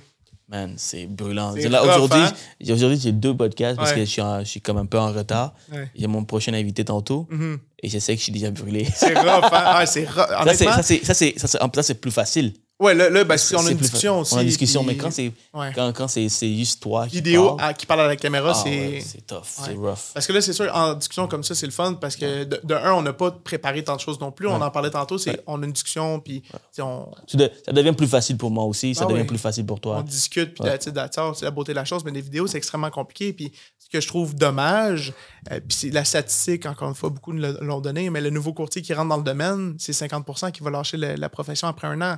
La raison est simple, c'est parce que tout le monde dit l'immobilier, c'est facile, tu as le, la grosse argent à faire. Puis honnêtement, je pas, moi, j'ai cette pensée-là. C'est facile l'immobilier quand tu mets la, main à la pâte. Quand tu donnes à 100% là, ben facile. Je veux pas dire c'est facile de faire de l'immobilier, mais faire de l'argent de l'immobilier, là, c'est des belles rétributions que tu peux avoir. Puis il faut que tu aies la valeur derrière ça. Il faut que tu aies les, valeurs bien placées. Parce que pas, tu vas pas courir après l'argent. C'est réellement d'aider des familles. tu es là pour aider des familles à acheter puis vendre des propriétés ou est-ce que c'est des cas difficiles? J'ai eu dernièrement, c'était un divorce. Un divorce, écoute, on remplissait les papiers puis j'avais monsieur, madame qui pleurait à côté de moi. Tu deviens un peu psychologue. Tu comprends ce que je veux dire? Fait que c'est pas facile, mais la joie que j'ai dans la vente ou un achat de propriété où est-ce que les clients sont comme No way que tu m'as eu ce prix-là parce que tu as bien négocié, puis que j'ai une super maison ou quoi que ce soit, c'est que tu es là pour aider des familles à la base. Maintenant, l'argent vient après. Puis les courtiers qui lâchent, c'est parce qu'ils se sont fait dire d'un, c'est facile de faire de l'immobilier, c'est facile de faire de l'argent. Puis moi, quand j'embauche un nouveau courtier ou s'en vient à mon agence, puis qu'il dit Ah, Simon Pierre, tu vas voir, moi, je vais être un gros courtier. Ouais, parfait. Euh, tu peux me dire maintenant, c'est quoi tes, euh, tes méthodes pour aller chercher la nouvelle clientèle? Hey, man, je vais me partir un, un podcast ou je vais me partir des vidéos, tu voir, tout le monde va me suivre. Non, mais c'est pas de même, là. C'est- pas parce que tu vas faire une coupe de vidéos par-ci, par-là euh, que tu vas avoir plein de clients. Là. Tu sais, on est combien de courtiers au Québec? On est 17 000 courtiers. Tu sais combien là-dessus ils en font des vidéos sur l'immobilier? Il y en a vraiment beaucoup qui en font des vidéos sur l'immobilier. Fait que pourquoi toi, tu serais euh, le, le- le nouveau? Faut pas que tu aies la pensée magique de dire que tu vas être le meilleur à faire des vidéos puis tout le monde va vouloir faire affaire avec toi. Là. Tu comprends ce que je veux Ah, dire? c'est clair. Fait que c'est d'être capable de faire la prospection d'une façon des fois différente. Donc oui, moi j'essaie de, toucher un peu à toutes les sphères. Tu comprends? Je fais des réseaux sociaux beaucoup. Si je suis encore courtier à 100%, c'est sûr, je ferais porte-à-porte, j'arrêterai jamais. Puis à un moment donné, c'est toujours, euh, je donne toujours la- l'analogie de la voiture. Tu sais, la voiture, tu mets du gaz dans ta voiture, puis quand elle est pleine, ben là, ça roule, ça va bien. Ben, l'immobilier, c'est pareil. Quand tu fais plein, plein, plein de prospection, à un moment donné, tu viens avec plein de clients, plein de transactions, c'est super le fun. Puis là, oups, t'arrêtes ta, ta, prospection parce que tu dis, là, mes affaires roulent. Là, oups, ton gaz commence à descendre, descendre, descendre, puis tu n'as plus de gaz dans ta voiture. Ça, c'est ta prospection. Fait que quand tu es au top, puis ta voiture est pleine de gaz, puis que ça, tes, tes clients roulent, ta prospection, tu ne lâches pas. C'est le contraire. C'est là qu'il faut que tu en fasses encore plus. Tu dois faire plein de choses. Ah oui, il faut tu dois faire plein de faut choses. que tu sois capable de toucher un peu à tout pour être capable d'aller chercher le maximum de clientèle Puis possible. je connais des, des très bons courtiers immobiliers, autant courtiers immobiliers, courtiers hypothécaires, des banquiers, peu importe, qui sont vraiment aucune visibilité sur Mhm. les réseaux sociaux, mais c'est des, des, des tops dans leur domaine. Mhm. Ils brassent de l'argent, ils Ah ouais. brassent des transactions.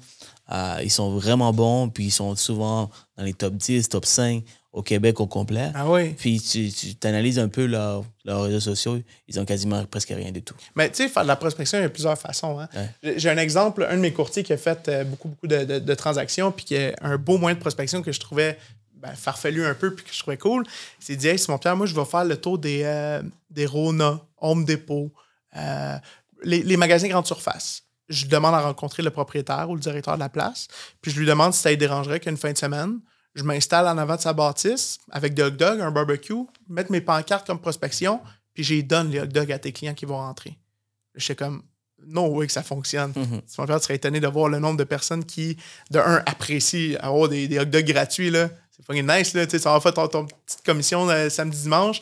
Tu as dog gratuit, tu vois le courtier qui donne ça, puis tout.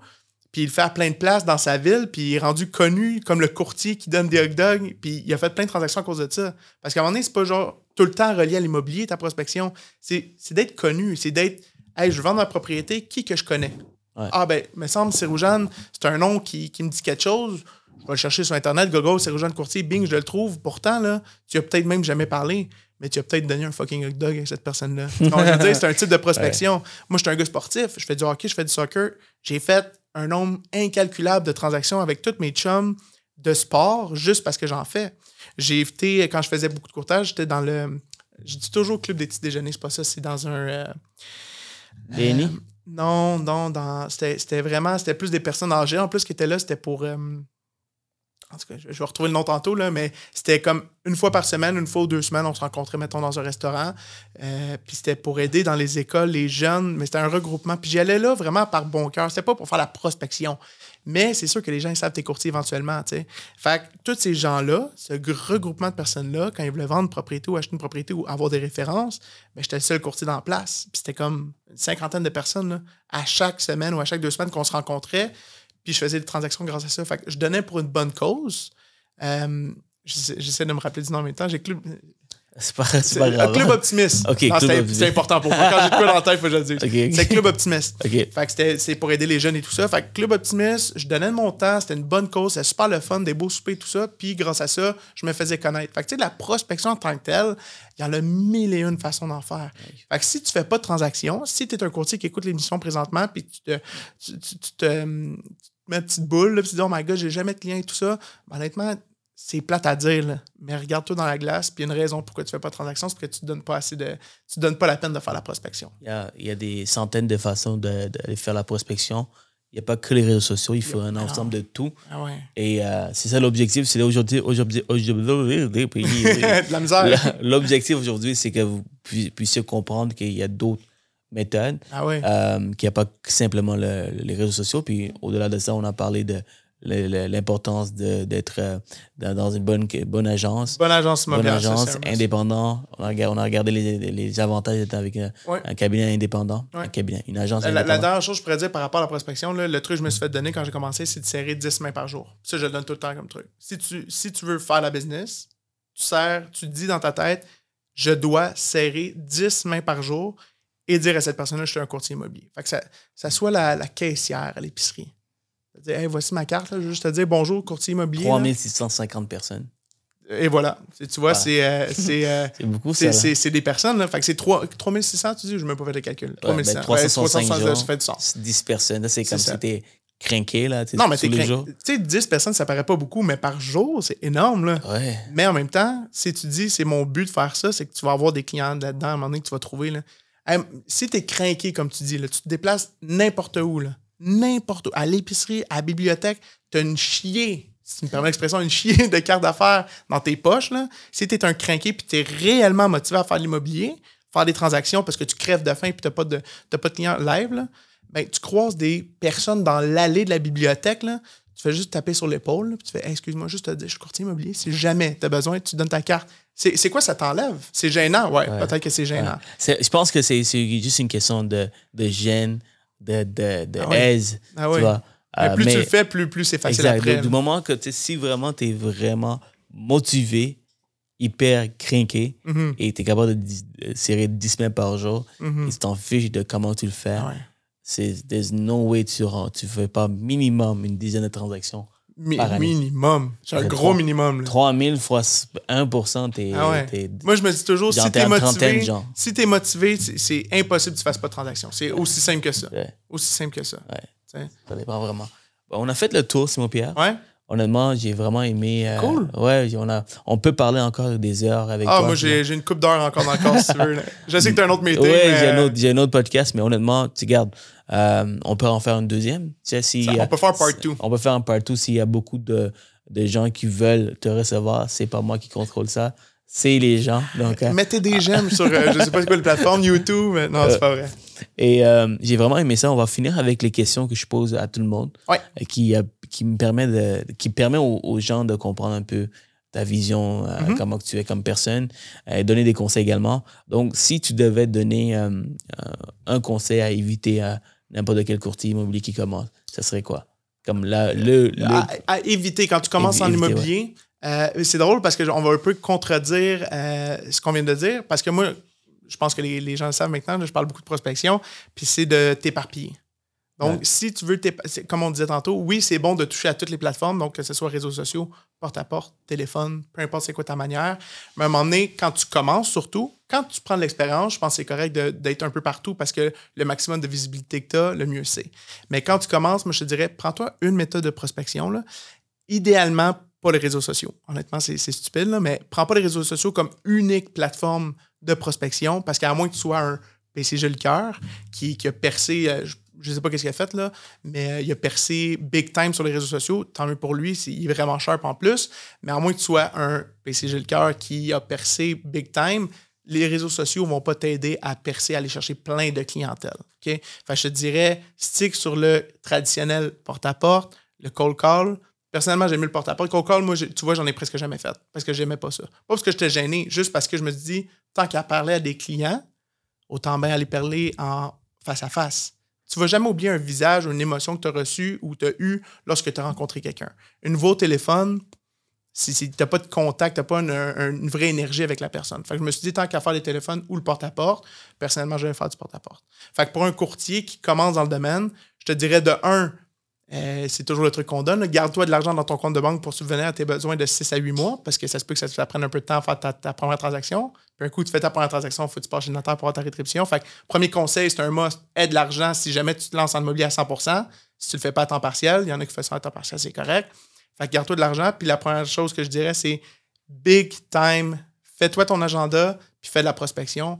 Puis le conseil que j'aimerais à, ne pas reproduire, c'est de t'éparpiller un peu partout, de faire que je vais essayer de faire un peu de Facebook, un peu de porte-à-porte, mais à un moment donné, tu t'épuises aussi mentalement. C'est pas ça le but. Fait que c'est vraiment d'être stické à un truc, de le faire à 100% puis d'être constant. La constance, je pense, c'est le mot en immobilier. Si tu es constant dans ce que tu fais, éventuellement, tu vas en faire des transactions. Merci beaucoup. Euh, un livre que tu nous recommandes hmm. sur le développement personnel. Hmm. non, euh, non, mais honnêtement, j'en ai lu, j'en ai lu beaucoup. C'est juste qu'après. Pour les gens qui n'ont pas la blague. Tu es d'accord avec moi ou c'est moi qui est fou de dire qu'à un moment donné, ça ressemble tout un peu du pareil Non, je suis d'accord avec toi. D'accord avec moi que Des fois, c'est juste une question de motivation. Des fois, tu en lis des livres. Il y a tout le temps une nouvelle chose. C'est comme euh, les formations, les séminaires. Euh, ça revient. Ça revient souvent à la même chose. Mais des fois, tu es à la mauvaise place au, bon moment, au mauvais moment mm-hmm. quand tu as l'information. Mm-hmm. Quand tu reçois l'information, donc tu n'es pas prêt à l'appliquer. Mais du moment que tu passes à la quelques années plus tard ou quelques mois plus tard, où là, tu es rendu aux positions où tu es prêt à recevoir l'information, mhm. c'est là que ça déclic. Mhm. Tu vois? Absolument. Alors, des fois, les livres de développement des affaires, c'est. J'ai lu, moi, je lis. Euh, justement pour avoir ce genre de déclic ouais. de temps en temps, parce que des fois, tu comprends pas. Ben, absolument. Puis je dis pas que c'est mauvais. Moi, personnellement, ça me clique pas parce que je, ne dis pas que je suis meilleur qu'un autre, mais la motivation, moi, j'en ai pas de besoin d'un livre ou de quelqu'un. Je suis quelqu'un qui est très bon pour se motiver soi-même.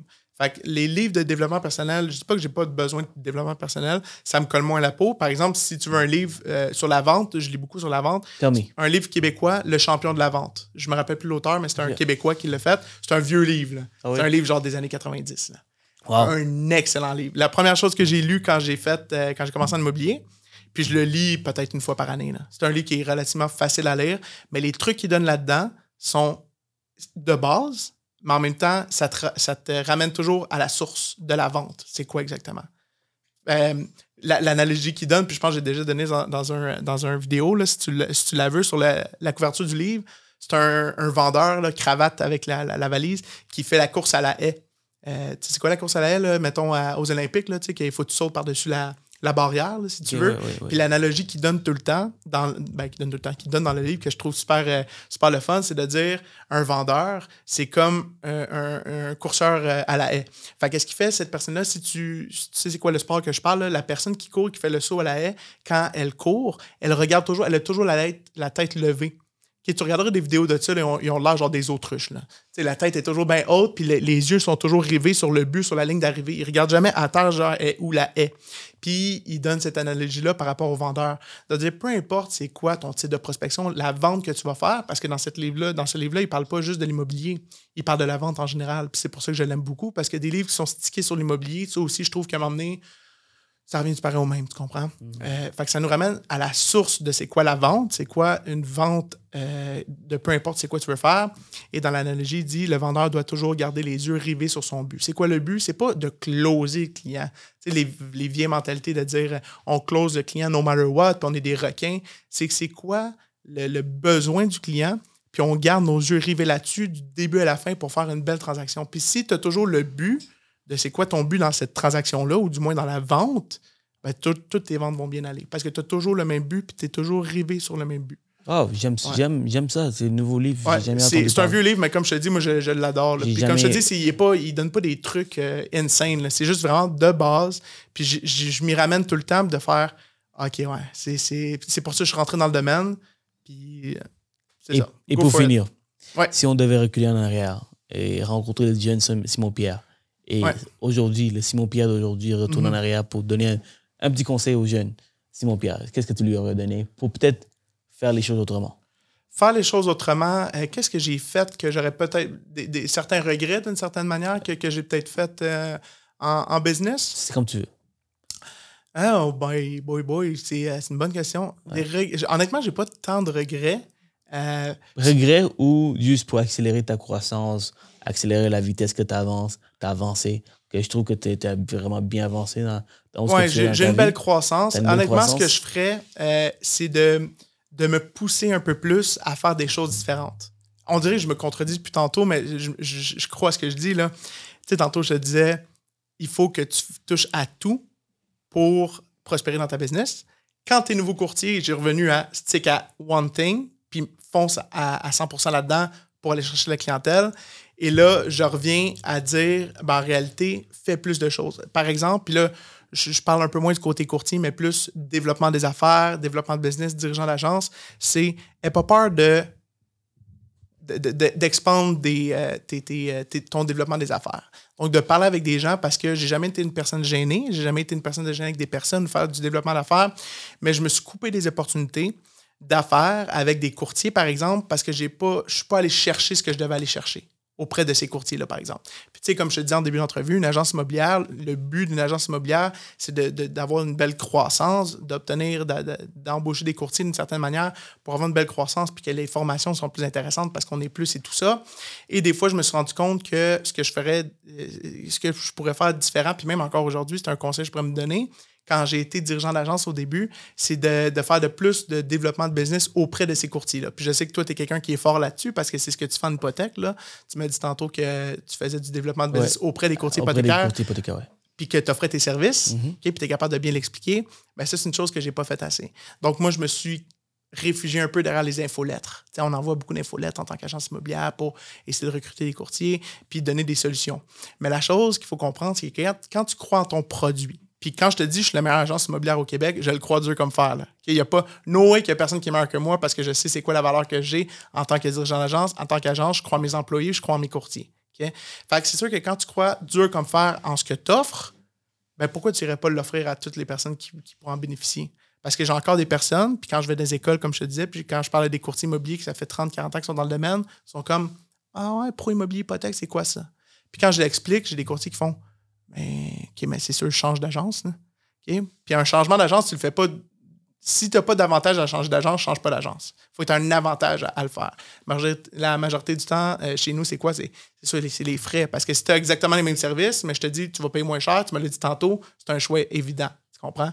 Euh, mais ça, il faut que je me le redise au quotidien, de dire, Simon Pierre, vu que tu te considères être le meilleur dans le domaine, n'aie pas peur de foncer puis d'aller chercher ces gens-là. Absolument. Puis ça, ça peut être ça peut euh, être un conseil pour tout le monde. Ah bah autant pour moi, autant pour, pour les gens qui nous écoutent. Ah oui. Euh, J'offre vraiment des, des, services de haute qualité. Ah oui. Euh, autant pour les courtiers hypothécaires que les courtiers immobiliers. Ah oui. Avec mes solutions alternatives et privées. Et je dois. tu dois quitter. Je dois, je dois. Non. Ah, ok, je, dois... pensais que c'était la fin. Là, non, tu non. faisais une fin. Non, non, je dois. Non, non, ben non, ben non, je finirai pas comme ça. Ah, mais non, je dois faire plus de prospection parce que j'en ah fais, mais ben, quand tu rencontres. C'est un, rappel pour moi aussi, donc merci. Si, tu me laisses euh, une petite minute pour te dire, quand c'est un courtier immobilier le rencontre un client vendeur pour vendre une propriété, tu sais, souvent tu vas te battre, là, je le mets en guillemets, mais tu vas te battre contre d'autres courtiers pour obtenir le listing. Donc, euh, le vendeur va faire un choix entre deux, trois, quatre courtiers. Euh, souvent, je sortais moi avec le listing. Pourquoi? Parce que quand tu es convaincu, tu sais, ça revient un peu à ce que je disais par rapport à l'agence, quand tu es convaincu en tant que courtier que, monsieur le vendeur, là, vous n'aurez pas un meilleur service avec moi. Euh, vous n'aurez pas un meilleur service avec quelqu'un d'autre qu'avec moi. Voici pourquoi. Moi, je suis quelqu'un qui va répondre à vos questions. Je suis quelqu'un qui va répondre à mon téléphone à la minute que vous me textez, vous m'appelez, vous allez avoir une réponse super rapide. Puis tu énumères tous les, euh, avantages de faire avec toi, puis tu y crois. Il y en a des fois, tu te fais dire quelque chose, puis tu fais comme, Eh, on dirait que lui, il croit même pas à son propre service. Mais moi, je suis comme, non, non, mais je sais que je vais le faire. là. Je sais que je suis le meilleur, puis je suis comme, c'est une évidence dans ma tête que tu devrais faire affaire avec moi. J'ai tellement de confiance qui se dégage auprès de mon client que souvent, je vais obtenir le listing grâce à ça.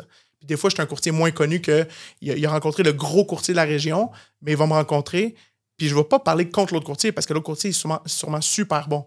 Mais moi, je suis meilleur. Et je, je, je le sens, je ressens. Euh, je suis convaincu aussi que tu es convaincu de tes services. Moi, je Euh, suis convaincu que tu es convaincu que je suis convaincu. Dis-moi, dis-moi par, par, parlant de con- con- conviction. Yes. Conviction. euh, conviction, hein? Conviction. Euh, ça n'a rien à voir avec conviction, mais est-ce que le, le taux, la commission, le taux de la commission, euh, est-ce que c'est c'est, euh, euh, la même chose que tous les autres? Est-ce que c'est dans le plus bas? Honnêtement, euh, je connais pas beaucoup. euh, en fait, je connais pas. Je connais le nom, Charles Morin, je pense. euh, son, son nom que tu Charles Morin. C'est Charles Morin. Ouais. J'ai écouté le, le podcast que tu as fait avec lui, puis je savais même pas que d'autres courtiers l'expliquaient comme ça. là. Tu te rappelles-tu le segment que tu as fait avec lui sur la rétribution? Oui. Parce que lui, il disait qu'il prenait des listings à 5-6 Oui. Si vous regardez mes listings présentement, sont en- je ne veux pas parler de rétribution, mais ils sont dans la moyenne. Parce que je fais toutes des références, amis euh, Ouais. et tout ça. Fait que je fais, regarde, je le fais dans la moyenne. Mais mon service est tellement insane, c'est où, là, que je faisais un peu comme Charles, puis j'étais capable d'expliquer la valeur ajoutée, contrairement à un autre courtier que j'étais capable de signer du 6 Ouais. Un peu comme Charles. Puis comme je te dis, je ne vais pas rentrer, je vais pas dire exactement. Parce que comment que lui le présentait, puis il, il t'a donné le truc, je le présente exactement la même chose. Donc je prenais les comparables, de dire oui, mais le- le- la différence de pourcentage que vous allez payer par rapport au prix de vente, vous allez, vous allez être gagnant. Tu comprends Ouais. ce que je veux dire? Puis ça, c'est des courtiers qui, quand tu sais que ton service il est une, deux, trois coches de plus que les autres, puis que tu y crois, puis que c'est pas juste, m'a chargé 6% parce que j'ai envie de faire une grosse paye. Ben non, mais il y a une stratégie derrière ça. Là, Ouais. Parce que le client, là, il sait que lui, il peut rencontrer quelqu'un qui va sûrement charger 4 ou 5% Tu comprends ce que je veux dire? Fait qu'il faut qu'il y ait une valeur ajoutée derrière ça. Et quand tu le mets, tu mets carte sur table, puis tu expliques, le client, là, il va pas signer quelqu'un d'autre. J'ai fait un podcast dernièrement pour finir euh, avec un courtier immobilier de, dans- à Montréal. Il s'appelle Steven. Euh, J'ai hâte de présenter ce podcast. Le titre de la- de- du podcast c'est Comment vendre du 6 Nice. Euh, Le gars, il est vraiment fort. Ah, c'est. euh, tu l'as mis sur les réseaux sociaux. Oui, oui, le, le- le cercle. Ouais, ouais, c'est ça, exact. ouais, ouais. j'ai- quand même. Je ne veux pas dire son nom de famille, Ouais. aussi compliqué que la mienne. C'est très. très TR, en tout cas, moi, je, Oui, je, je suis capable. Three, fir- three first. Three Ouais, c'est ça, first. quelque chose de Try ouais. first. Oui, voilà. Euh, je pense, j'espère que j'ai pas mal gagné son nom, mais Mhm. le gars est vraiment fort. J'ai été invité à son, à, son- à ses bureaux pour, euh, pour sa présentation sur la commission parce qu'il faisait une présentation. Il a fait une. Puis ça va être sur euh, un podcast? on a fait un podcast après parce que j'étais impressionné par la présentation qu'il a faite. Puis lui, il, il présentait comment vendre du 6 à ses Nice. Euh, et là, bon, j'ai dit, let's go, on fait ça en podcast. Il faut que tu Ah ouais. dévoiles comment tu, le fais puis comment tu présentes. Ça, c'est sharp. Ouais. Parce que, parce que le podcast, excuse-moi de t'interrompre, mais le podcast s'est fait avec Charles. Écoute, il a fait un segment de littéralement deux minutes par rapport à ça. là.